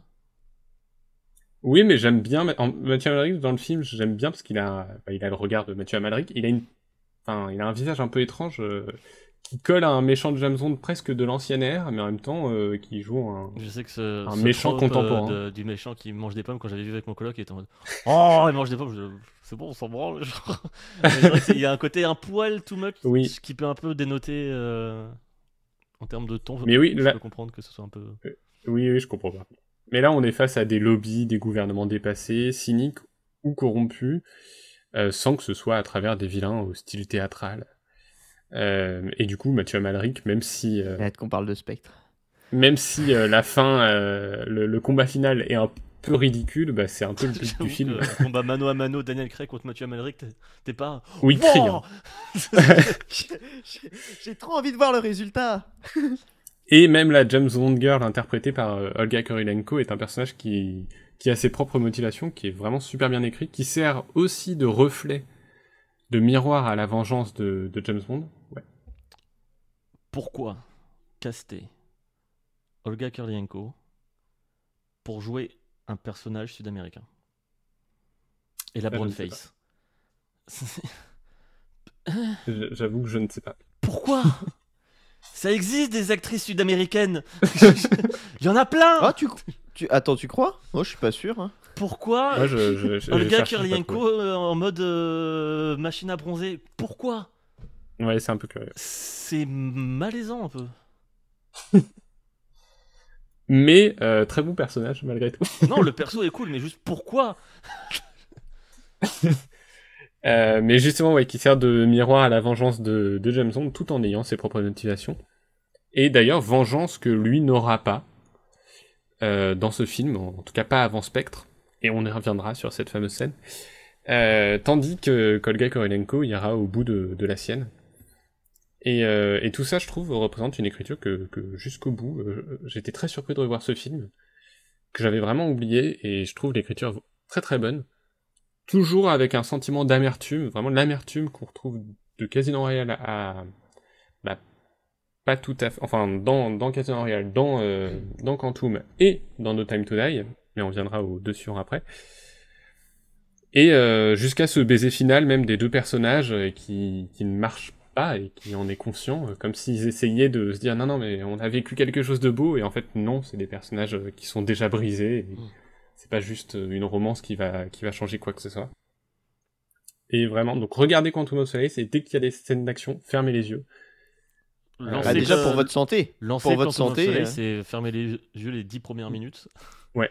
Allez vous faire un thé. euh, Mais, euh, mais voilà, avec Casino et, euh, et Quantum, ils ont construit un personnage que je trouve vraiment euh, riche et, et un- Et assez En même profond. temps, quand tu vois son appart, Et, euh, ce- ce- et ceci étant dit d'ailleurs, enfin comme disait euh, DL tout à l'heure, c'est ultra couillu d'avoir fait ça de James Bond, justement de pas avoir saisi la perche de Casino Royale où ils disent Bah, exactement. à la fin c'était open bar quoi, c'était vas-y refais. euh, c'est bon, on est revenu au statu quo. C'est bon. C'est ça. C'est Camelot le Et- film. C'est bon.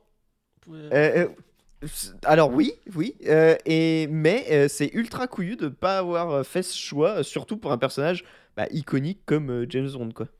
Donc, couillu Peut-être et aussi qu'ils se sont rendus compte que euh, la formule James Bond n'est pas adaptée euh, à maintenant, en fait, au présent. Maintenant. Et Bah, comme tu disais, en plus, c'est un peu un film qui a été fait dans le rush.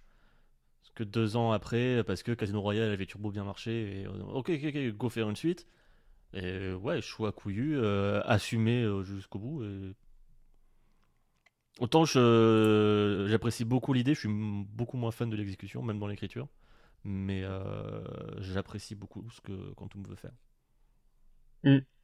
Mais euh, bon, voilà, c'est pas du tout le meilleur, mais justement, je trouve ce pari euh, justement risqué et même.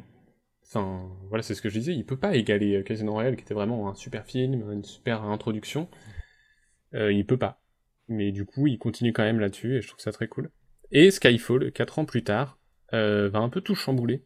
C'est un peu justement l'élément perturbateur de, cette saga. Euh, c'est un cas un peu spécial parce qu'il est sorti pour les 50 ans de James Bond au cinéma. Et du coup, bah, il a pour objectif d'être un super film d'action, un James Bond, mais aussi euh, célébrer la licence. Et donc, on peut le recevoir comme une sorte de soft reboot. C'est-à-dire un... C'est-à-dire qu'il n'est pas incohérent, il n'est pas incompatible avec les deux films a- dont on a déjà parlé, mais justement celui-ci peut se voir complètement indépendamment, Mm. puisqu'il ne, il ne mentionnera jamais les événements du, du passé. Euh, il se tient tout seul, et même si son sujet est sur euh, Bond, c'est pas la même problématique euh, que... C'est plus sur la- le questionnement de Bond est-il encore pertinent aujourd'hui que les problématiques des deux précédents films. Euh, et du coup, il marque un peu une rupture tout en étant un superbe film. Euh, là encore très moderne, qui cherche à voilà, qui, s'interroge sur la pertinence de James Bond, euh, qui le fait mourir symboliquement dès le début, pour ensuite tout le film s'efforce de reconstruire le mythe, mais là le mythe de James Bond en réintroduisant tous les éléments qui font de James Bond James Bond. Donc on va retrouver les gadgets, on va retrouver un nouveau Q, Moneypenny, un nouvel M, l'Aston Martin, et tous ces éléments modernisés, euh, même euh, écrits de façon un peu plus intelligente, maligne. Euh, et il le fait vraiment avec une mise en scène maîtrisée de bout en bout euh, de Sam Mendes, une photographie Photo. absolument folle, un Une rythme. photo de ce film. Ouais, la photographie, elle est incroyable. Un rythme soutenu et une écriture vraiment savoureuse, chic et drôle. Et j'insiste, parce que des cinq films, c'est peut-être lui le, le plus divertissant. Hein, vraiment, euh, d'un point de vue film d'action euh, cool à regarder, euh, c'est- bête, mais vraiment, il, il est super cool, en fait, ce film. Et je l'aime énormément. Et j'insiste là-dessus parce que j'ai quand même un petit problème avec lui. Euh, justement parce que les deux premiers films nous ont présenté un James Bond de Daniel Craig, c'est-à-dire presque une version alternative du personnage, comme on en a parlé avant. Et celui-ci, euh, c'est pas une version alternative. Celui-ci nous réintroduit James Bond, l'agent 007 dans toute sa splendeur, Euh, bien plus professionnel et sûr de lui, mo- moderne hein, euh, par rapport au code des précédents films, mais malgré tout, c'est le James Bond. Et, Skyfall nous, fait revenir ce personnage charismatique, chic, dans une ambiance de film d'espionnage, et toujours vraiment la- l'ambiance la, plus élégante possible. Et, et même, même physiquement, s'il continue à se battre euh, aussi à main nue, c'est beaucoup plus clean, c'est moins bourru, c'est moins brutal. Euh, et pareil en termes d'émotion, même si la fin du film nous renvoie à la jeunesse du personnage, euh, on ne retrouvera jamais le Daniel Craig torturé des précédents. Et, finalement, ça me manque un petit peu parce que ce personnage des deux premiers films faisait passer beaucoup d'émotions et, et qu'ici, malgré le plaisir dingue que j'ai à voir le film, je trouve qu'il réinstalle une forme de distance avec le personnage qui est moins torturé, qui est plus professionnel, qui est plus froid, enfin plus, je disais plus distant. Moi, ce que je l'avais euh, vu Spectre, enfin ce que j'avais, euh, euh, pas Spectre, pardon, euh, Skyfall, Skyfall. ce que j'avais imaginé en le voyant, c'était surtout au moment où il remontre la, la Stone Martin. En fait, pour moi, c'était limite comme s'il y avait une énorme ellipse dans l'univers, enfin dans la vie de Daniel Craig, et que tu pouvais imaginer que tu mettais tous les James Bond d'avant En tant que mission que Daniel Craig aurait fait. Et du coup, c'est pour ça qu'il retrouve la Stone Martin de Goldfinger et tout ça. C'est comme si il y avait eu ses origines avec les deux premiers films, et après euh, des missions de James Bond, et ce qui le rend plus professionnel et machin, et le, finalement ce qui le transforme dans le personnage qu'on a connu, et euh, après euh, Skyfall. Et finalement, après, la fin de.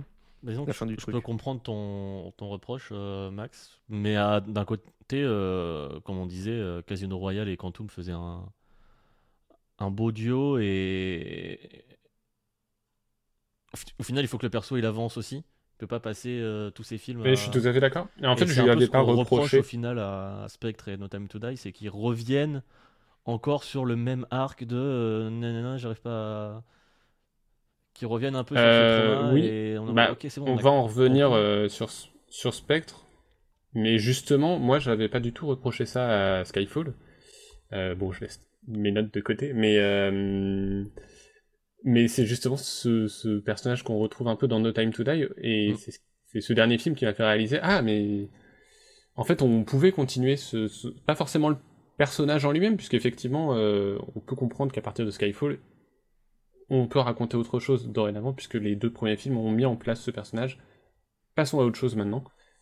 Euh, mais euh, No Time to Die me, me prouve que euh, malgré tout le ton, le ton des premiers films, on pouvait le retrouver. Mhm. Et Sam Mendes avec, avec Skyfall, et je pense aussi avec cette mission qui était de célébrer James Bond, de célébrer les 50 ans du personnage.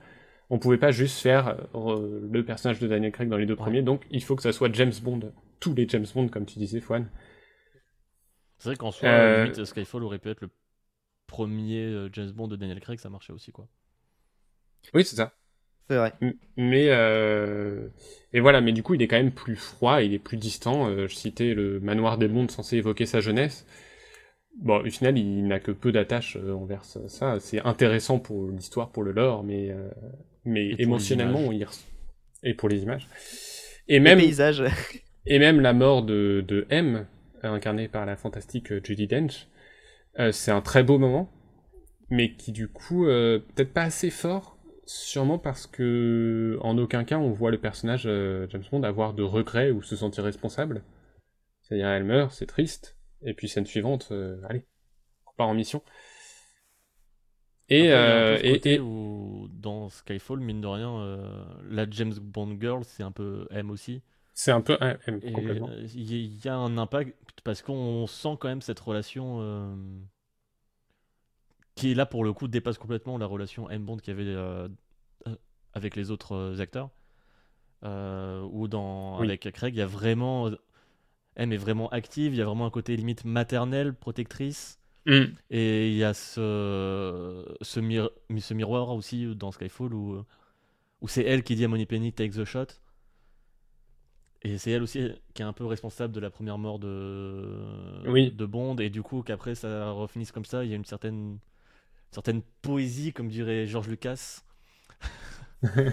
Oui, non mais Ah, complètement. Grand non mais vraiment, en est. Et surtout, ça Difficile d'en maintient le, thème de, du Bond de Craig qui, qui est pollué par la mort autour de lui, euh, quoi qu'il arrive. Quoi.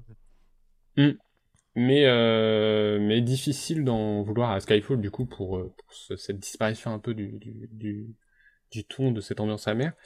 Euh, puisque finalement c'était l'ambition de Casino Royale à sa toute fin hein, de réintroduire le mythe et ensuite de, de dire allez-y remettez le personnage.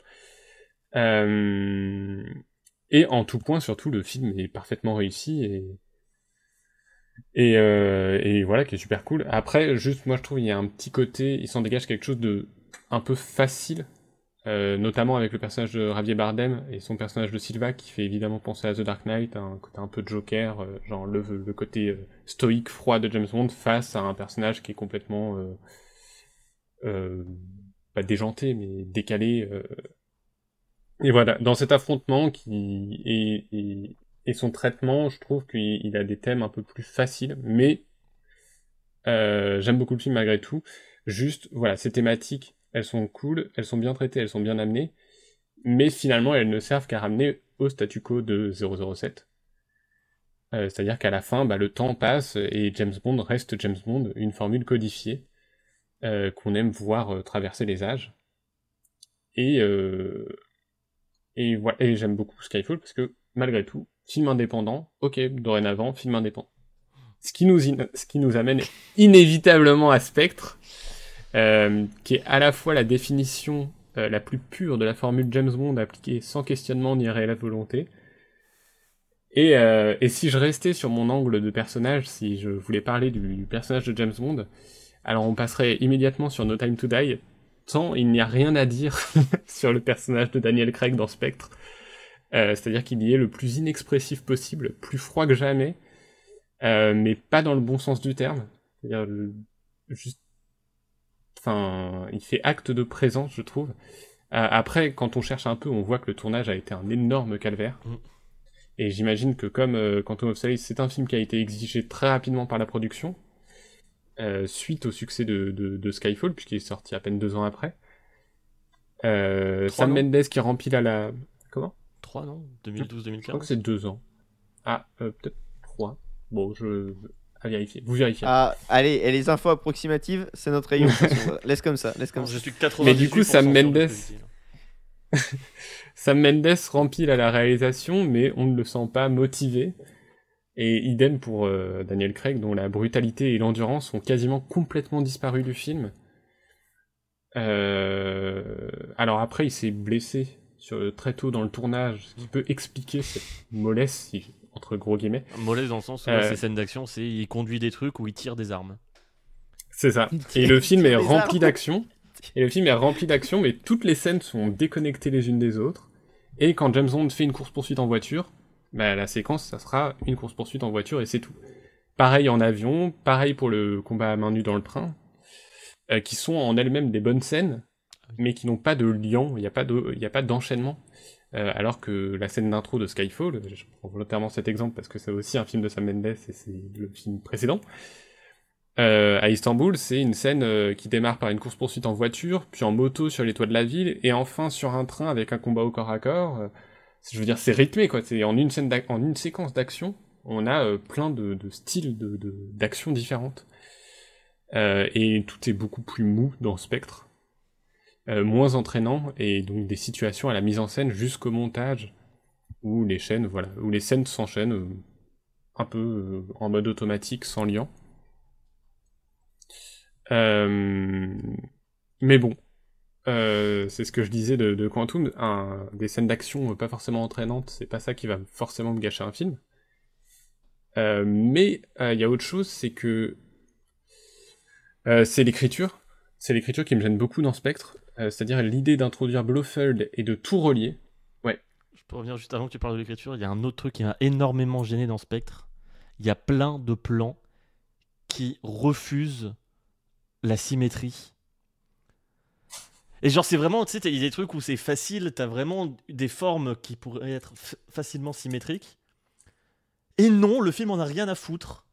Genre, tout bêtement, le, le plan justement sur la, la table avec euh, Blofeld dans l'ombre tu vois la, la ligne centrale de la table qui est pas centrée et il y a plein de trucs comme ça qui m'ont rendu fou tout le long peut-être aussi parce qu'il y avait rien d'autre qui me fascinait dans le film mais en termes de, de cadrage et il y a vraiment cette sensation de euh, de manque d'application que n'avait pas du tout Skyfall parce que tout était très millimétré très précis tout.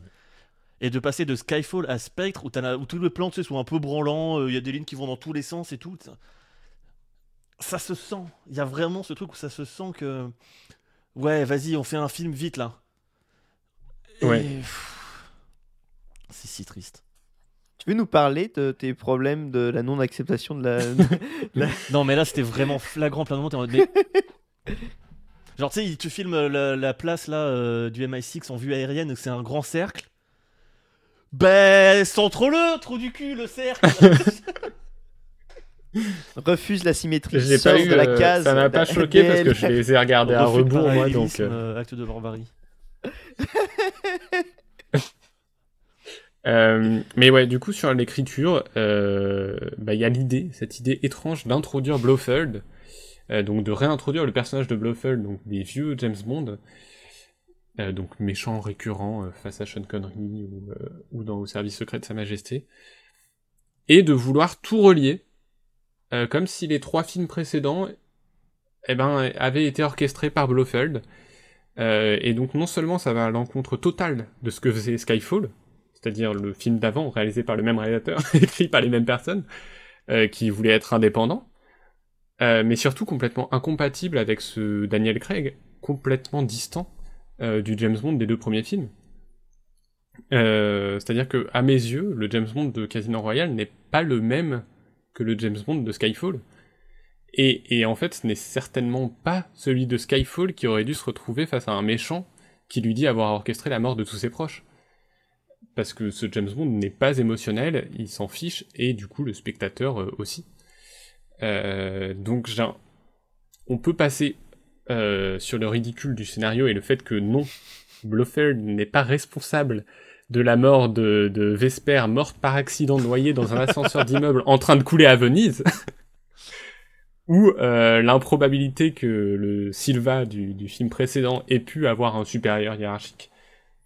Euh, je trouve ça un peu débile, mais je peux passer outre pour accepter cette idée. Ce qui me choque, c'est dans cette idée de tout vouloir relier face à un James Bond qui est complètement inintéressé. Et le plus flagrant, du coup, je- j'en parlais tout à l'heure, c'est face à Mr. White qu'on retrouve. Euh, pour le coup, un homme qu'il cherche euh, pendant tout euh, Quantum of Solace, un homme qui lui a échappé et qui est véritablement lui le, vrai responsable de la mort de Vesper. Sauf que dans, dans ce qui est leur dernier dialogue, dans la seule scène qu'ils ont en commun, leur dernier affrontement, bah c'est pas le bon James Bond qui est face à lui. C'est le James Bond de Skyfall et il s'en fout en fait. Et il a pas l'air d'être au courant qu'il a, de la, qu'il a eu de la haine pour lui. Et il a vécu trop d'aventures entre temps. Et, et il me semble même pas que le nom de Vesper soit mentionné. Du coup, c'est un peu curieux et, euh, et il n'est qu'une étape déconnectée pour mener à la suivante qui est assez doux, point. C'est c'est ça son rôle dans le film. C'était juste relié, donc ah bah tiens, on va chercher le méchant de, de Solace, il est pas mort, ça tombe bien. Mais jamais ils se sont posé la question de genre oui, mais c'est quoi la relation entre ces deux personnages? Mais Ils ont Et- fait comme nous, le ils James ont Bond- oublié Quantum of Solace. Ben c'est ça, et, James Bond de revoir, Skyfall, et le James Bond de Skyfall n'a aucune relation avec le avec Mr. White. Euh, et ça me frustre parce que évidemment quand je revois Quantum of Solace, euh, bah, j'imagine ce James Bond là, ce James Bond brutal, amer, qui aurait retrouvé euh, Mr. White deux films plus tard et qui l'aurait laissé se suicider devant lui. Je sais que ça aurait eu un impact mille fois plus fort que cette scène qui est juste là une scène de connexion entre deux. Et du coup, ouais, ça m'a beaucoup frustré en voyant le film. Euh, et c'est cette idée, euh, cette idée un peu que Daniel Craig, euh, un peu malgré lui, et sans que ça soit forcément incohérent, en fait, à travers toute la saga, il a joué deux James Bond. Euh, et, et du coup, c'est cette idée qui fait que j'ai beaucoup aimé No Time to Die, justement parce que c'est un peu la réconciliation de ces deux James Bond. Juste euh, avant de, de laisser Spectre derrière nous et de ne plus jamais en parler. euh, Je t'en prie. euh, Non, je vais pas le défendre. Enfin, un, un petit peu parce que, enfin, moi, je l'aime beaucoup, mais tout en étant d'accord avec toi sur tous ses défauts.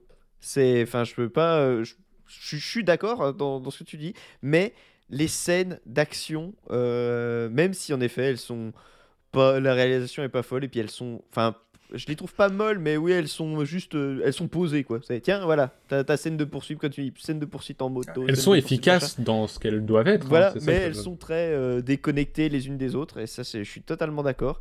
Mais bah, il y a ce côté vraiment vieux James Bond euh, que moi, je, je- je prends, mais avec, euh, avec ma nostalgie. quoi. C'est-à-dire que quand je vois la scène euh, de la poursuite où à la fin il finit en avion, mais au sol, tu vois, enfin, c'est. bah, tu sais, on parlait donc de la voiture qui surfe sur la vague, machin.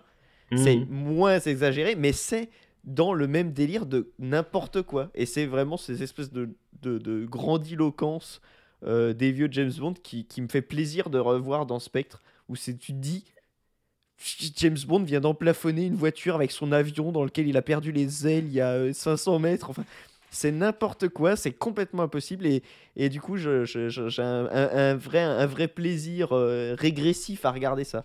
La, la Mais- scène d'intro de euh, Spectre est très très cool. Ouais, Ah oui, la de scène d'intro de Spectre, mais en elle est vrai, Incroyable.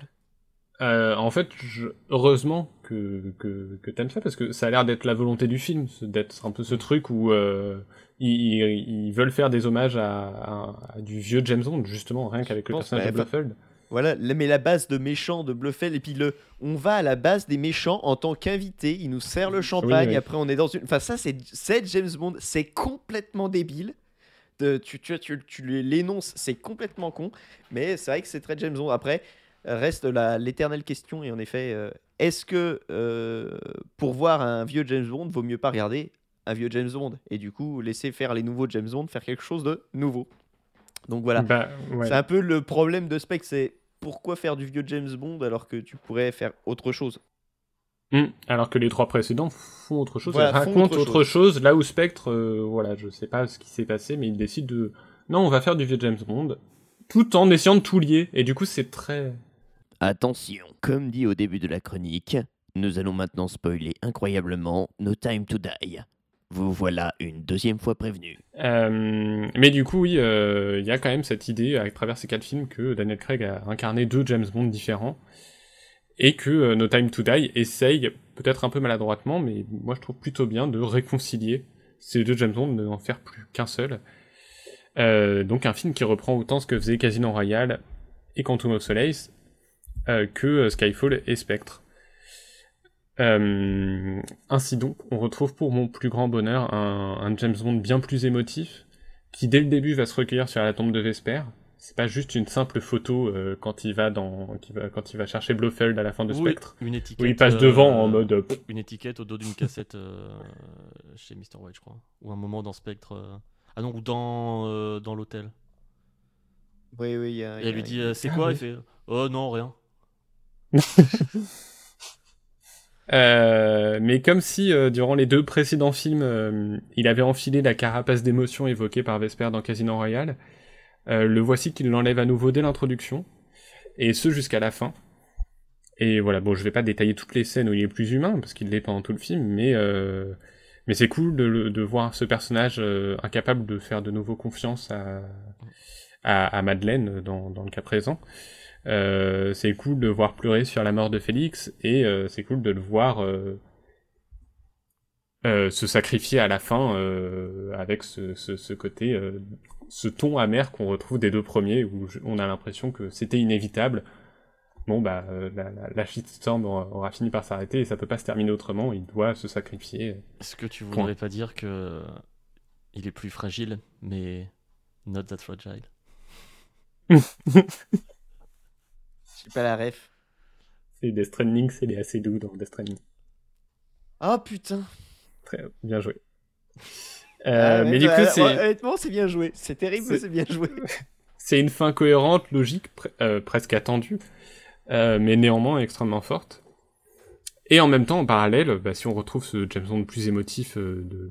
que celui plus codifié de Skyfall, le film reprend quand même tout ce qu'il a, tout ce qu'il a installé dans les deux précédents, Euh, pas comme un fardeau, mais comme une vraie opportunité de, de conclure ce qui a été posé. Et c'est d'ailleurs assez dingue comme ce qui m'était antipathique dans Spectre est ici ramené avec euh, bien plus de, de, de volonté. Je pense euh, évidemment à la relation avec Léa Seydoux, bien mieux écrite, Mm. plus belle, plus émouvante, mais aussi à la seule scène de Christophe Valls, de retour dans la peau de Blofeld, lors d'une scène que je trouve vraiment intense. Même si je trouve ça un peu marrant comme dans cette scène justement Daniel Craig il part complètement en en Benoît Blanc. Dans son dans Ah, son accent fait- genre euh, ah dis donc tu t'égares un petit peu. Et du coup, euh, quelle meilleure façon de conclure cette saga craigienne qu'en réconciliant ces, ces deux James Bond? Alors certes, à côté, euh, No Time to Die ne brille pas forcément quand il s'agit de son nouveau vilain interprété par Rami Malek, qui est intrigant puis finalement très décevant. bon like Rami Malek Euh, Ouais, son ambition de méchant n'est jamais claire et semble à nouveau plus être un hommage aux vieux James Bond et leurs ennemis caricaturaux, mais en même temps, on a l'impression que qu'il est pas fini d'être écrit. Parce que juste, on comprend pas. C'est plus un prétexte. Le reste du Ah, film n'est pas il- centré oui, il, man- il man- enfin, il manque un bout de dialogue, un truc quoi. Ouais, Il manque, euh, il est pas il fini d'écrire, ouais, je suis d'accord. C'est c'est genre, ah, je peux tuer plein de gens. Ok. c'est exactement ça. Et là, il s'en va. Mais euh, reviens. Et là, il s'en va. Enfin. Mais attends, tu n'as pas fini des. Hey, hey, hey. Ah ouais, je suis tout à fait d'accord. Après, son masque est stylé. Mais euh, du coup, à côté, le Pas rythme du film est, est peut-être un peu imparfait aussi. Il a quelques tentatives d'humour un peu lourdingues avec le, le scientifique ou le mec de la CIA. Euh, mais euh, par contre, en termes d'action, c'est aussi le retour d'un Daniel Craig beaucoup plus brutal, beaucoup plus intense, euh, qui s'en prend physiquement plein la gueule. Oui. Et Comme de dans Anna cette Dermas. scène- Oui, on Ah. va- évidemment. Mais, euh, mais il s'en prend plein la gueule, comme dans cette scène euh, des toilettes de Casino Royale, euh, jusqu'à la séquence de fusillade de fin d'une efficacité vraiment euh, ouf. redoutable. Dans l'escalier, il est Ouais. trop trop bien. Et, et évidemment, c'est aussi. Et pourtant, comme il veut re- renouer les deux mondes, c'est aussi un Daniel Craig chic, comme dans Skyfall, notamment lors d'une séquence jouissive avec euh, une Anna de Armas qu'on aimerait revoir dans le prochain, voire tous les prochains. Euh, du coup, c'est pas le- forcément le, le meilleur euh, James Bond de Daniel Craig, parce qu'on lui préférera toujours Casino Royale ou Skyfall. Mais, mais c'est inévitable et le film en a conscience. Son objectif, c'était pas de faire le meilleur, mais c'était justement de lier et conclure ce que ces films avaient mis en place. Faire la fin. Et il le fait avec panache et, et émotion. Et d'un coup, cette saga foutraque, euh, il gagne euh, une, vraie, une vraie cohérence. Euh, mais voilà, du coup, trouver un nouvel acteur après la saga Craig sera un véritable défi, puisque ça fait 15 ans qu'il était à l'écran. C'est un des plus, personne- un des James Bond les plus longs, non Je crois que c'est le plus long, parce que même si les, certains autres ont fait plus de films, lui est quand même resté plus longtemps à l'affiche, je crois. Bah, il y a quand même ouais 6 ans entre Spectre et No Time to Die. Ouais. Ouais, ouais. Et Bah, il y a le- Et du coup, il aurait dû sortir plus tôt, mais il y a eu. euh, oui, il y a eu Covid. Covid euh, Ouais, ça aurait quand même fait 4 ou 5 ans. Enfin, il a été Ça très aurait quand même compliqué. fait quatre à- ans, à ouais. Non, ça aurait fait une grosse ellipse, mais là, elle a été. encore plus. Elle s'est elle s'est prolongée. Mais du coup, j'ai beau avoir vu les Pierce Brosnan enfance et avec euh, Daniel Craig que j'ai grandi, c'est le James Bond que j'ai vu de A à Z au cinéma, donc forcément ça me touche aussi. Euh, et je pense que ça va être un défi pour les producteurs euh, aussi parce qu'ils ont prouvé à trois reprises avec Daniel Craig qu'ils pouvaient bousculer les codes du personnage. Et du coup, quelque part, ils peuvent faire ce qu'ils veulent, ce qui est plutôt cool. Mais comment faire à la fois quelque chose de différent des vieux et en même temps différent de ce qu'ils viennent de terminer? J'aimerais bien qu'ils arrêtent l'idée de faire plusieurs films avec le même acteur et qu'ils prennent genre un acteur tête d'affiche, un réel tête d'affiche, qui font qui sont kiffés sur un James Bond euh, indépendant et tu tournes comme ça. Et à chaque fois, ça fait un petit événement. euh. Mais d'ailleurs, en parlant de, de déconstruction, ils l'ont encore plus. euh, Enfin, ils ont vraiment dit avec euh, No Time to Die là. euh, on, on fait ce qu'on veut quoi. Quand tu vois, c'est. euh, zut, j'ai oublié le nom du personnage. Euh, enfin, la Félix. 007. Oui, Euh, donc, une femme qui est devenue 007 à la place de. James Bond parce que elle- bah, parce qu'il est Parce parti. a laissé son matricule vide. Voilà, euh, et il a laissé le matricule et et c'est euh, enfin il y a vraiment là aussi c'est vachement méta, c'est euh, vous pensiez qu'ils allaient plus jamais réutiliser le matricule, c'est vraiment euh, t'inquiète, c'est ton dernier film mais c'est pas fini pour le matricule Oui. 007 et ils disent par là on, maintenant on fait ce qu'on veut. C'est c'est bon, c'est vraiment open bar quoi. au final le, le petit virage avec, qui avait été amorcé avec euh, euh, Pierce Brosnan et euh, vous êtes qu'un sale misogyne. Euh, Oui. Et maintenant, je dirais fini. Et oui, oui, mais je je, vais le prouver dans 4 films. Merci Pierce. Mais- mais- merci Pierce. tu es bien aimable. Et donc maintenant, le voilà, le virage est bien consommé, entamé. Ils ont vraiment montré que euh, ils vont faire ce qu'ils veulent avec James Bond et, euh, Et Ouais, ils Et ont voilà. prouvé qu'ils pouvaient faire ce qu'ils voulaient aussi, Mm, donc euh, c'est très cool. Mais voilà, je sais pas ce qu'ils ce qu'ils vont faire. Mais en tout bah, cas, euh, du coup, c'est impossible de se dire ils vont faire ça. Quoi. ouais. Et ça sera aussi un défi pour finir aussi euh, pour le simple fait d'avoir, euh, euh, à travers Daniel Craig, donné une introduction à James Bond et une conclusion, ce qui a encore été inédit dans la saga, et ce qui rend cette ère plus marquante que toutes les autres à mes yeux. Donc, donc bravo à eux et bonne chance pour la suite. Et j'en profite aussi euh, pour remercier euh, Thomas Newman, qui, je pense, sans lui, on n'aurait pas eu les musiques de, de la nouvelle trilogie d'Hitman. Parce que vraiment, dans Skyfall, il y a des pistes, c'est vraiment Ouais. euh, Hitman. Et euh, vu que j'adore les, les musiques de, de la, de la nouvelle trilogie Hitman, bah merci Thomas. Eh bien, c'est sur euh, ces belles paroles et ce- ces beaux remerciements. D'ailleurs, merci Max pour cette belle rétrospective. Oui. Euh, qu'on va passer, bah, qu'on va euh, mettre les pieds dans le sable et se laisser bercer par la douce voix de DL. Oh.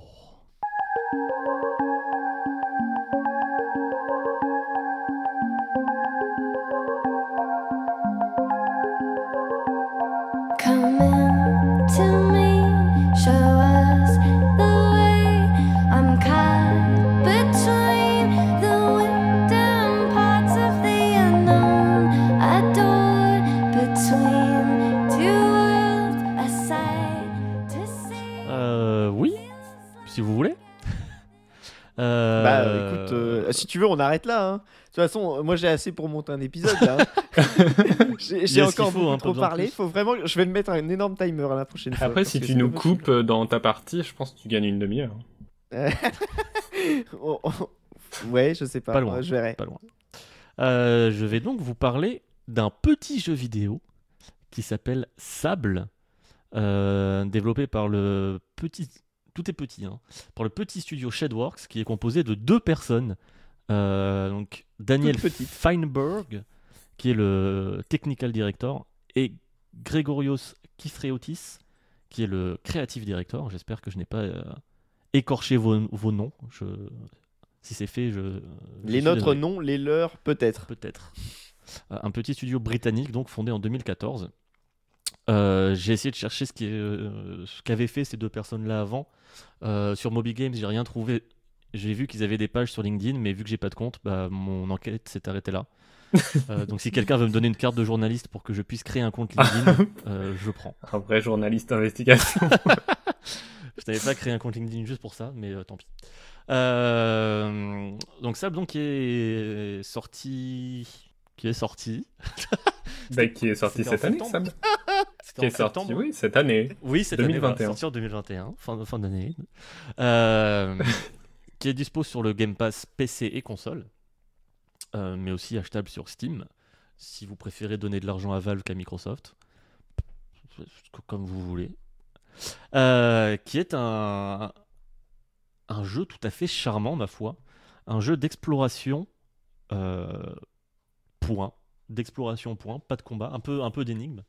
Qui se présente un peu, on pourrait le présenter grossièrement, mais vraiment grossièrement, comme un, un Dis-le. Breath of the Wild par Fumito Ueda. Ouf. Dessiné par suite.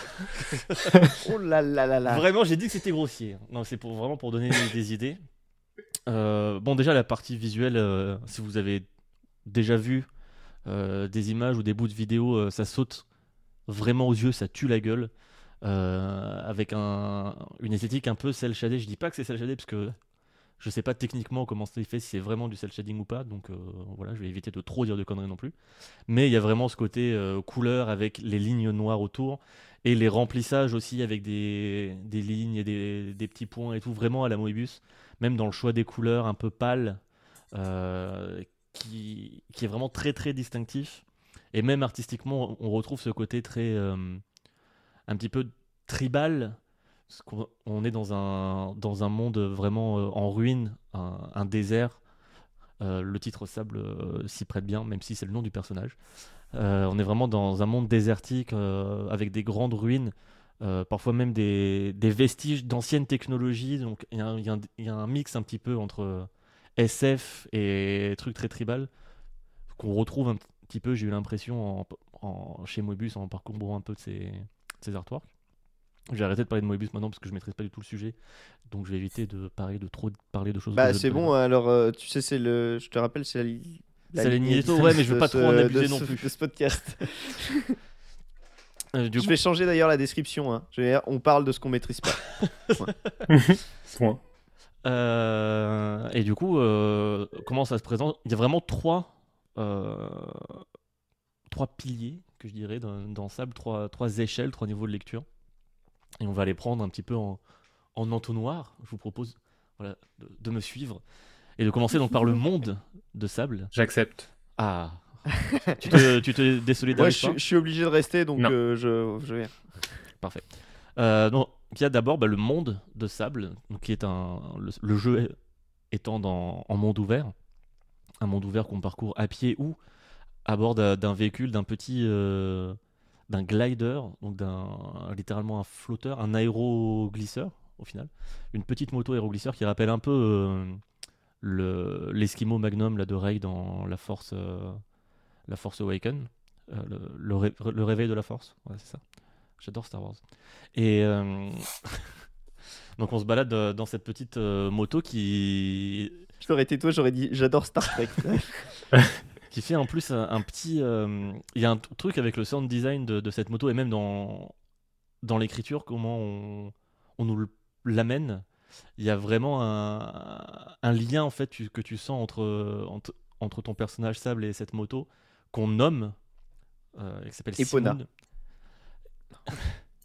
Et on, on justifie, notre personnage justifie pourquoi il s'appelle comme ça. Et quand on, quand on appuie sur la touche Y pour la faire venir, elle vient et avec un. Il y a un côté, on a l'impression qu'elle nous parle. Dans les petits sons qu'elle fait, il y a un truc un peu genre des chants des sirènes, ou je saurais pas trop comment l'expliquer, mais je trouve ça trop trop joli.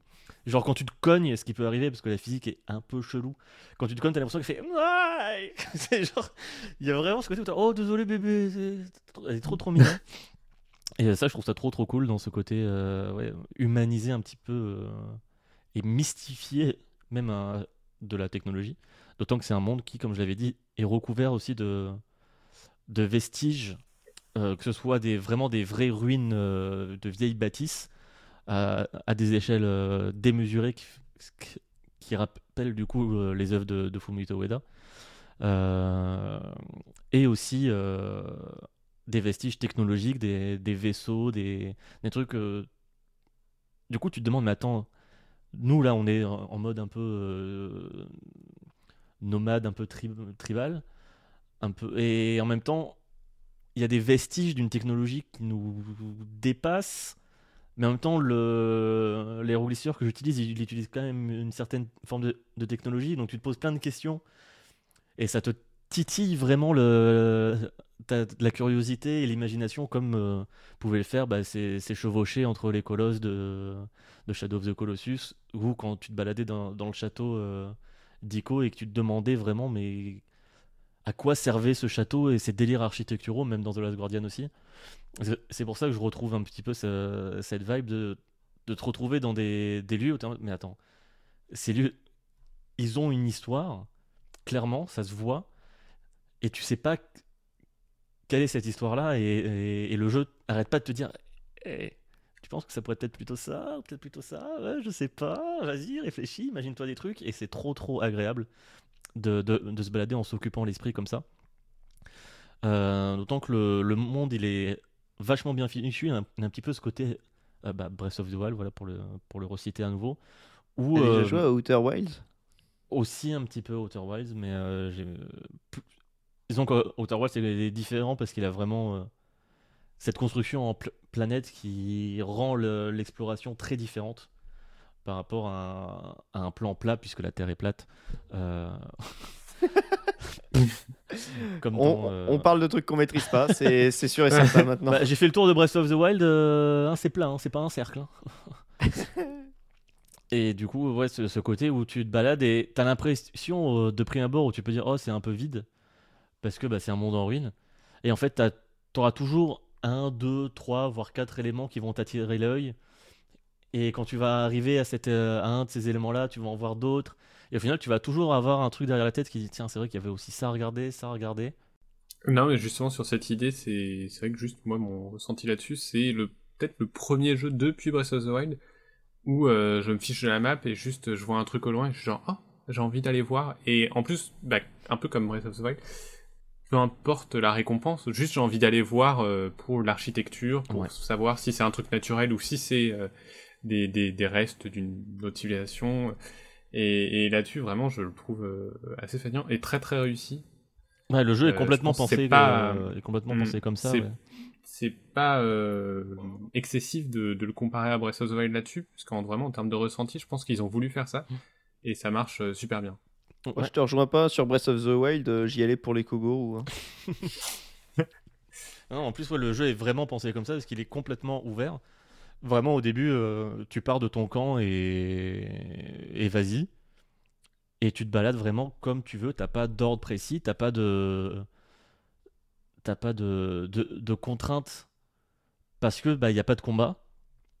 Et donc t'as pas de, de contraintes de euh, là il y a des ennemis trop forts ou là j'ai pas l'équipement suffisant ou le pire des trucs c'est ah cette zone euh, Ici, les loups, ils sont niveau 40, alors que là-bas, euh, les loups, ils sont niveau 12. Et du coup, tu peux vraiment faire les choses dans l'ordre que tu veux. Tu peux te dire, je vais complètement explorer cette région, et puis passer à une autre région, et puis passer à une autre région. Ou juste, euh, dire, je vais faire un premier grand tour. Puis après, je... ah oui, alors j'avais vu ça, que je voulais, aller... je voulais aller voir, qui était au sud-est. Il y avait ça au nord-ouest aussi, qui avait l'air cool, hop, j'y vais aussi. Et donc, ça t'a vraiment cette approche très très libre. Donc en plus, bah, t'as pas de HUD.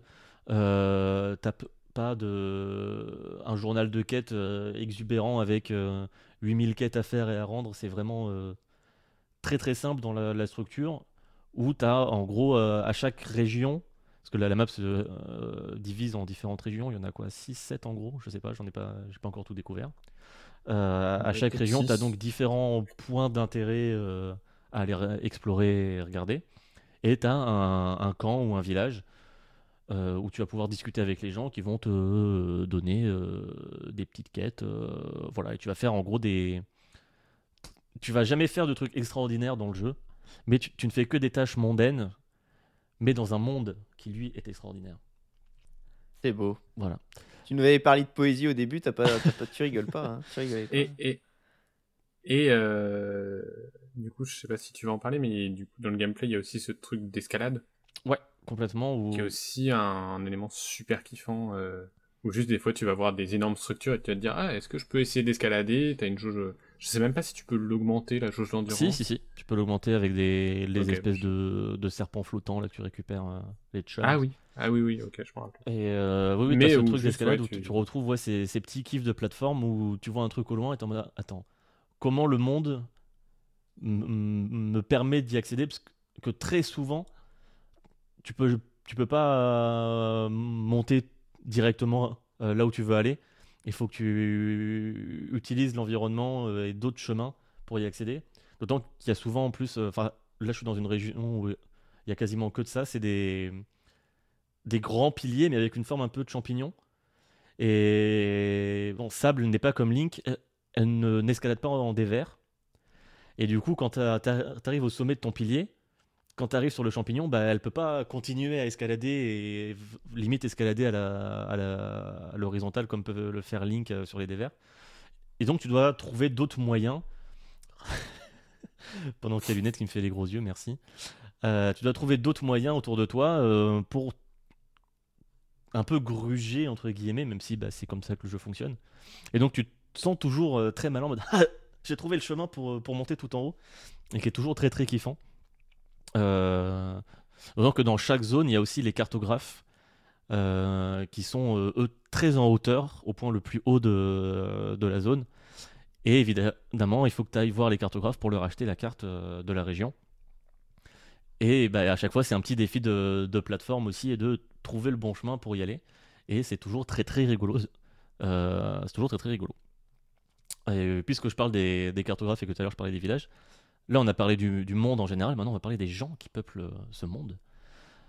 Euh, puisque bah, quand est dans, le village, euh, dans, les camps et les villages, on, on croi- on croise des personnes, on leur parle. Euh, Il y a pas mal de petits dialogues qui sont toujours très très bien écrits. Euh, les personnages, ils ont tous un masque. Euh, et on comprend très vite qu'en fait, euh, les masques représentent en gros leur fonction dans le monde. Et nous, dans notre euh, voyage initiatique, on va, euh, par exemple, quand on achète euh, une carte à un cartographe, on va pouvoir aussi acheter un, un, un badge de cartographe. Et quand on aura trois badges de cartographe, on peut avoir un masque de cartographe. Et donc, du coup, on pourra être euh, Cartographe. cartographe. Voilà. Et donc le, le principe du jeu, c'est ça, c'est de récupérer plein de badges pour récupérer plein de masques.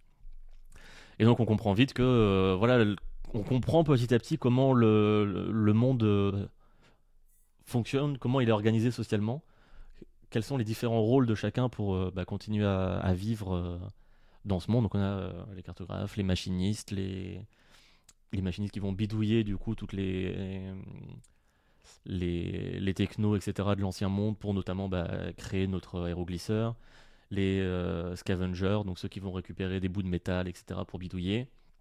T'as plein de... Il y a ceux qui, qui cherchent les, à récolter les, des beetles, des, Scarabée. Ouais, des scarabées, des genres de scarabées. Ouais, si, c'est des scarabées complètement. Qui ont à chaque fois, aussi pour les attraper, euh, eux, dès qu'ils te voient, ils fuient. Du coup, il faut que tu trouves un, un petit moyen pour, euh, pour, les, pour les piéger, pour pouvoir les récupérer.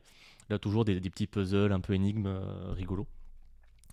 Et donc, à chaque fois que tu vas rencontrer ces, ces, gens dans, dans un village, tu vas leur parler. Ils vont te raconter un petit peu euh, des trucs très personnels. Ils vont te raconter aussi, bah tiens. euh, là-bas au nord-ouest, il y, a- un truc stylé, tu peux aller voir si tu veux.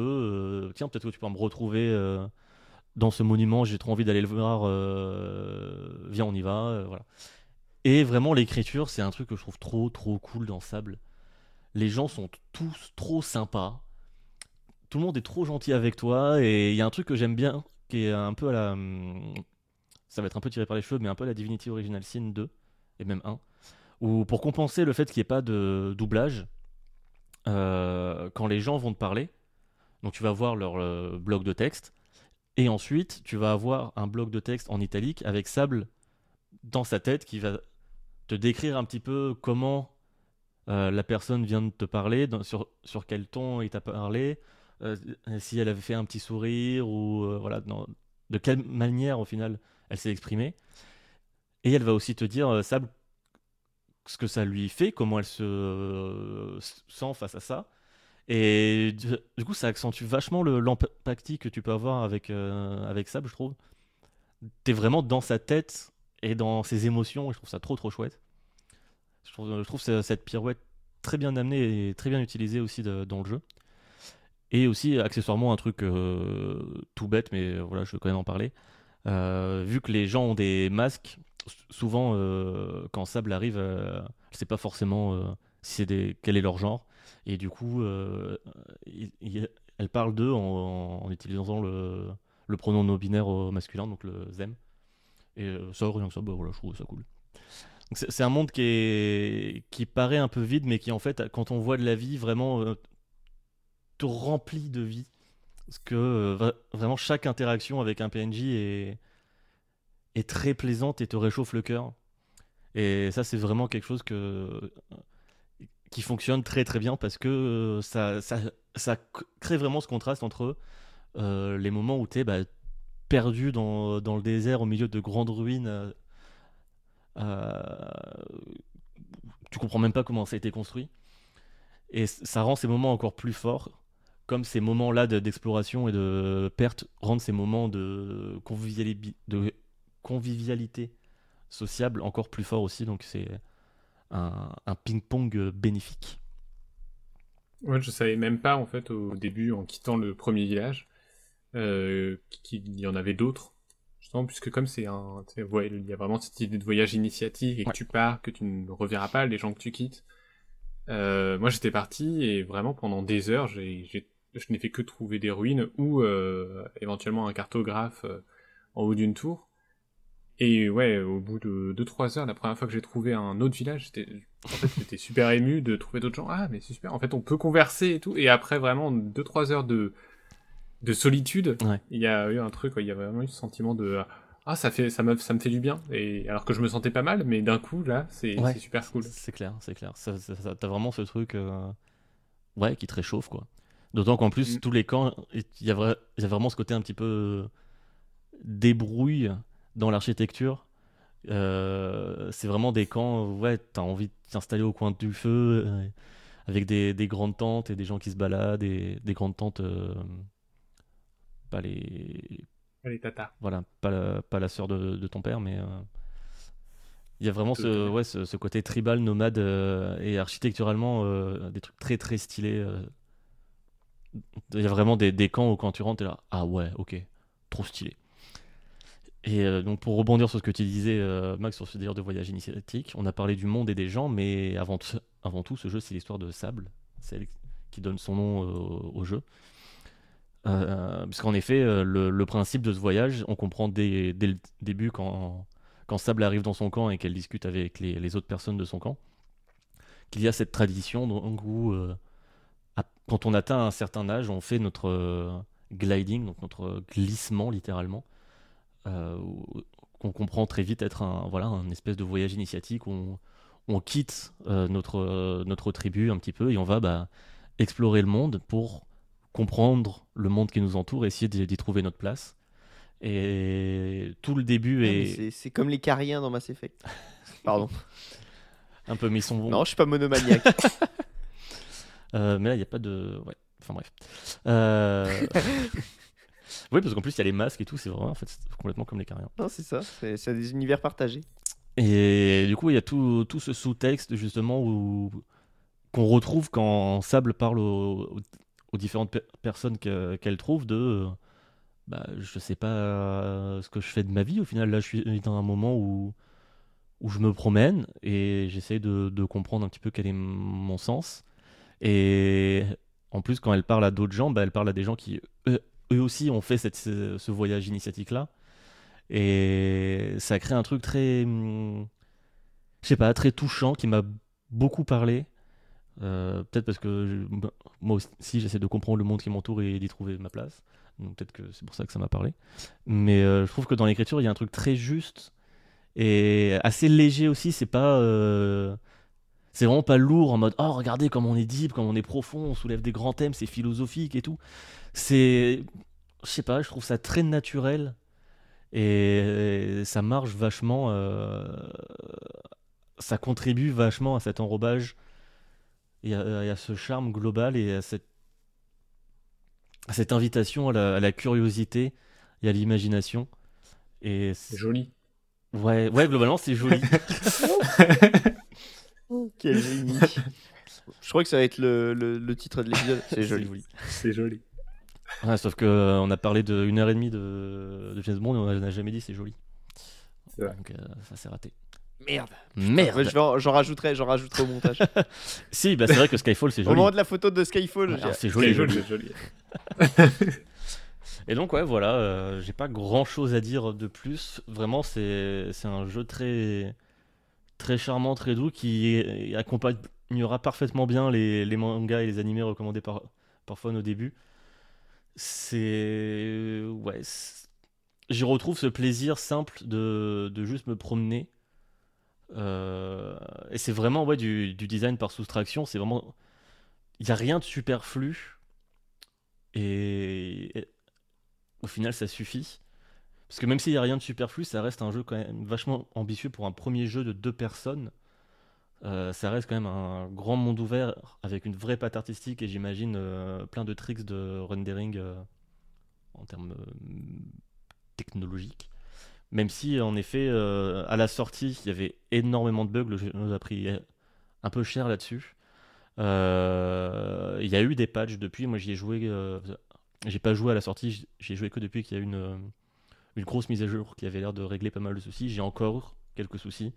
Euh, des sons notamment euh, qui partent pas. euh, genre, le- t'as une mécanique de. un peu comme le, le paravoile dans Breath of the Wild. Sauf que là, quand tu sautes, t'as un, un genre de boule d'énergie qui permet de planer. Et parfois, je sais pas pourquoi, le son que fait cette boule d'énergie, elle reste tout le temps. Donc il faut que je, que je ressaute un petit peu pour que qu'il disparaisse. Par des petits soucis aussi de au niveau de l'escalade, quand tu sautes et que tu arrives sur une paroi, des fois elle s'accroche pas tout, tout le temps, ou, ou parfois tu vois un petit peu, euh, quand tu tournes la caméra, tu, tu vois à travers la texture. Bon, il y a quelques trucs pas très euh, esthétiques qui viennent un peu euh, ternir le tableau. J'avais un peu peur que ça me sorte du jeu, mais au final, dès que, dès que cette couille est passée, en fait, le jeu te rehappe direct Et enfin, ça m'a pas, ça me gêne pas en fait. J'avais très peur d'être gêné par ça. Mais au final, le. Enfin. Juste regarder des photos et des vidéos du jeu, et Hmm. genre ça parle par, par soi-même quoi. c'est- Et c'est. C'est- C'est c'est Foine, il y a quelques. Je sais plus, je- si c'était à propos du film d'animation de Chris Lord euh, et je sais plus. Lord et Miller. Je sais plus comment ça s'appelle. Ouais, Lord et Miller, je sais plus comment s'appelle le film d'animation. Euh, les Euh, Mitchell et les machines? Oui, les Mitchell et les machines. Où euh, Fouane disait, c'est incroyable dans l'animation ce qu'on peut faire visuellement, on donner une vraie patte artistique. C'est pas juste de la technique. Et là, c'est un peu ça, ça. Alors qu'en plus, ils ne sont que deux, donc c'est vraiment une toute petite équipe. Et c'est ouf de se dire, bah, on en arrive à un point où euh, même une équipe de deux, ils peuvent faire ça. Ouais. Et pas juste faire un truc technique. Donner une vraie patte artistique, on peut faire de la BD en jeu vidéo, enfin, Ouais, c'est ouf. donner une ambiance Moebius à un jeu vidéo sans que, sans que ce soit un énorme jeu en plus. Yep. Mais euh, ouais, moi j'avais euh, entendu parler bah, malheureusement des, euh, des bugs. Mm. Euh, et c'est vrai qu'il y a. Enfin, les- c'est Noël Malware qui l'avait testé pour Canard PC. Et lui, ça lui avait vraiment pourri le- l'expérience en fait.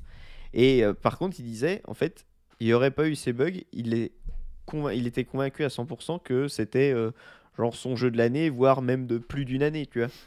Parce que euh, effectivement, bah, ça a l'air d'être. euh, excellent comme tu le décris. et C'est typiquement un truc que lui aurait pu aimer, mais ça l'a, ça l'a vraiment Ah, sorti. pour l'instant, j'ai pas eu de bug bloquant. Je sais qu'il y avait eu des histoires ouais, de de save corrompu, machin, euh, euh, de Bah, bugs lui, bloquants de quête au début. euh, Pour le coup, il avait.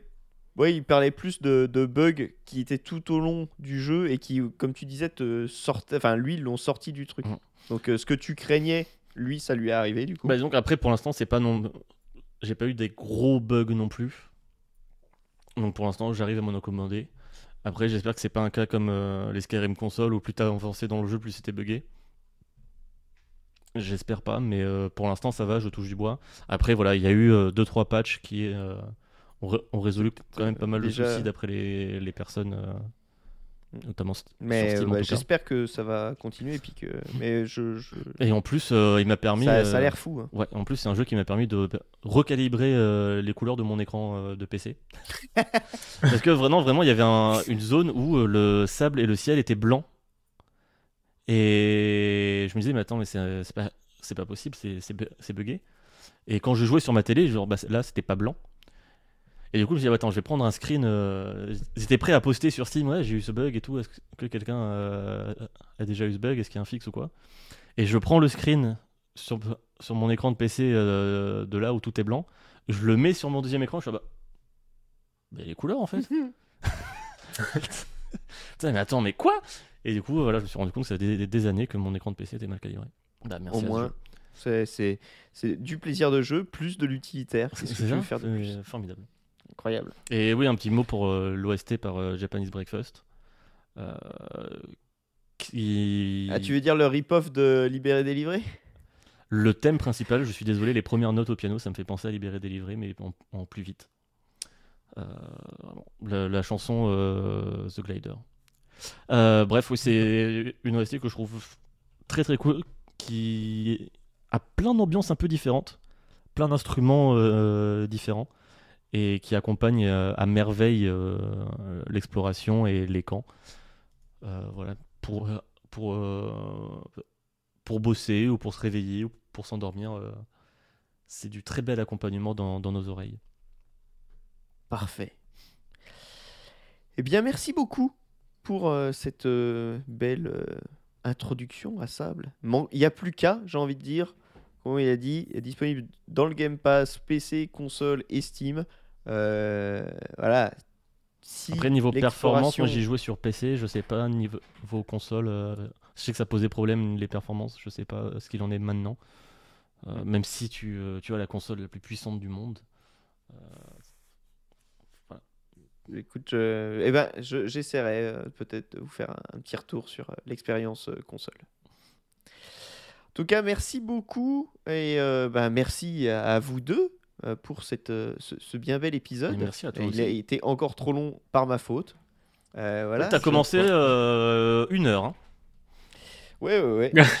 je, je, me suis même auto-censuré. hein. Donc Max, une heure aussi. Euh, moi, il m'a resté euh, 14 minutes. Que, que- 40 minutes, moi, j'ai regardé 40 minutes. Ouais, non, mais c'est tout est de ma faute. Euh, je suis mon propre bourreau. Pourtant, non, on t'a pas du tout interrompu en plus. hein. Euh, Non, vous t'as avez T'as vraiment été écouté des- religieusement. Vous avez été des crèmes euh, et je vous en remercie. C'est vraiment pour ça que je fais cette émission avec vous. Euh, Sur ce, euh, ben, on, va, on va faire des bisous à tout le monde. Oui, Euh, et des gros on bisous. se retrouve On- vendredi. On se retrouve vendredi, Eh exactement. ouais. pour le Ah, quiz. venez, hein. De Parce euh, que là, si- Max, s'il y a exactement. personne, on va pas pouvoir jouer. S'il y a personne dans le chat, euh, Ah ouais, on, va, faut- voilà, on on va- va se regarder euh, faut religieusement tease- aussi. Faut qu'on tease à mort et qu'on force, faut qu'on force sur, euh, faut qu'on force sur Twitter euh, pour euh, pour faire venir des gens. Mais si vous êtes aussi nombreux que la dernière fois, il n'y aura pas de problème. Ce sera génial. Donc vendredi 5 novembre, C'est- un quiz au gameplay asymétrique. exactement. C'est peu comme euh, Evolve. Evolve le quiz. Euh, on vous fait à Oh. tous de gros gros bisous. Y a pas un mot dans Et euh, non ben, on se dit Ah. au 5 novembre sur euh, twitch.tv slash truffmax. Oui, et, et si vous nous écoutez euh, après cette date-là, eh ben, c'est trop tard. C'est trop tard, mais on se retrouve tous les, Mais venez au suivant. ouais, tous les derniers dimanches du mois pour les podcasts. exactement, et on se retrouvera le premiers 28 vendredis du mois. novembre. Pour les quiz moutardes. Exactement. On vous fait une nouvelle fois de gros, slash gros bisous. Et on vous dit à peut aussi, hein. bientôt. Venez, tous les deux. Des bisous. Ouais, on sera là. Des bisous à tous. Des Au revoir. bisous. Bisous.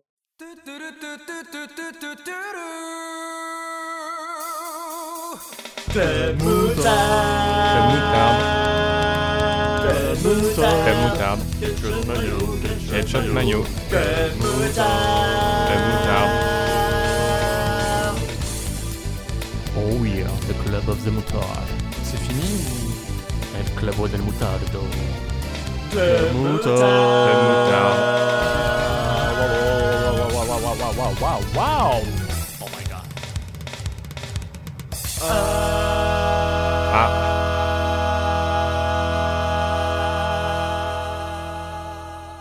Des bisous uniquement consentis. Si vous n'en voulez pas, on ne vous les fait pas. Ça va, à l'audio, ils vont quand même pas nous intenter un procès. Pas un Tu procès, mais il y a des gens que ça peut mettre mal à l'aise. Moi, je sais pas. Ouais, c'est vrai. Euh, ça va, je mets juste mon oreille, moi, ma langue dans leurs oreilles. C'est c'est pas. Vous êtes une relique de la guerre froide, euh, Fouane. Froide, froine. Là, vous êtes une relique une de la guerre de la guerre froide. froide. Un misogyne qui lèche les oreilles des auditeurs.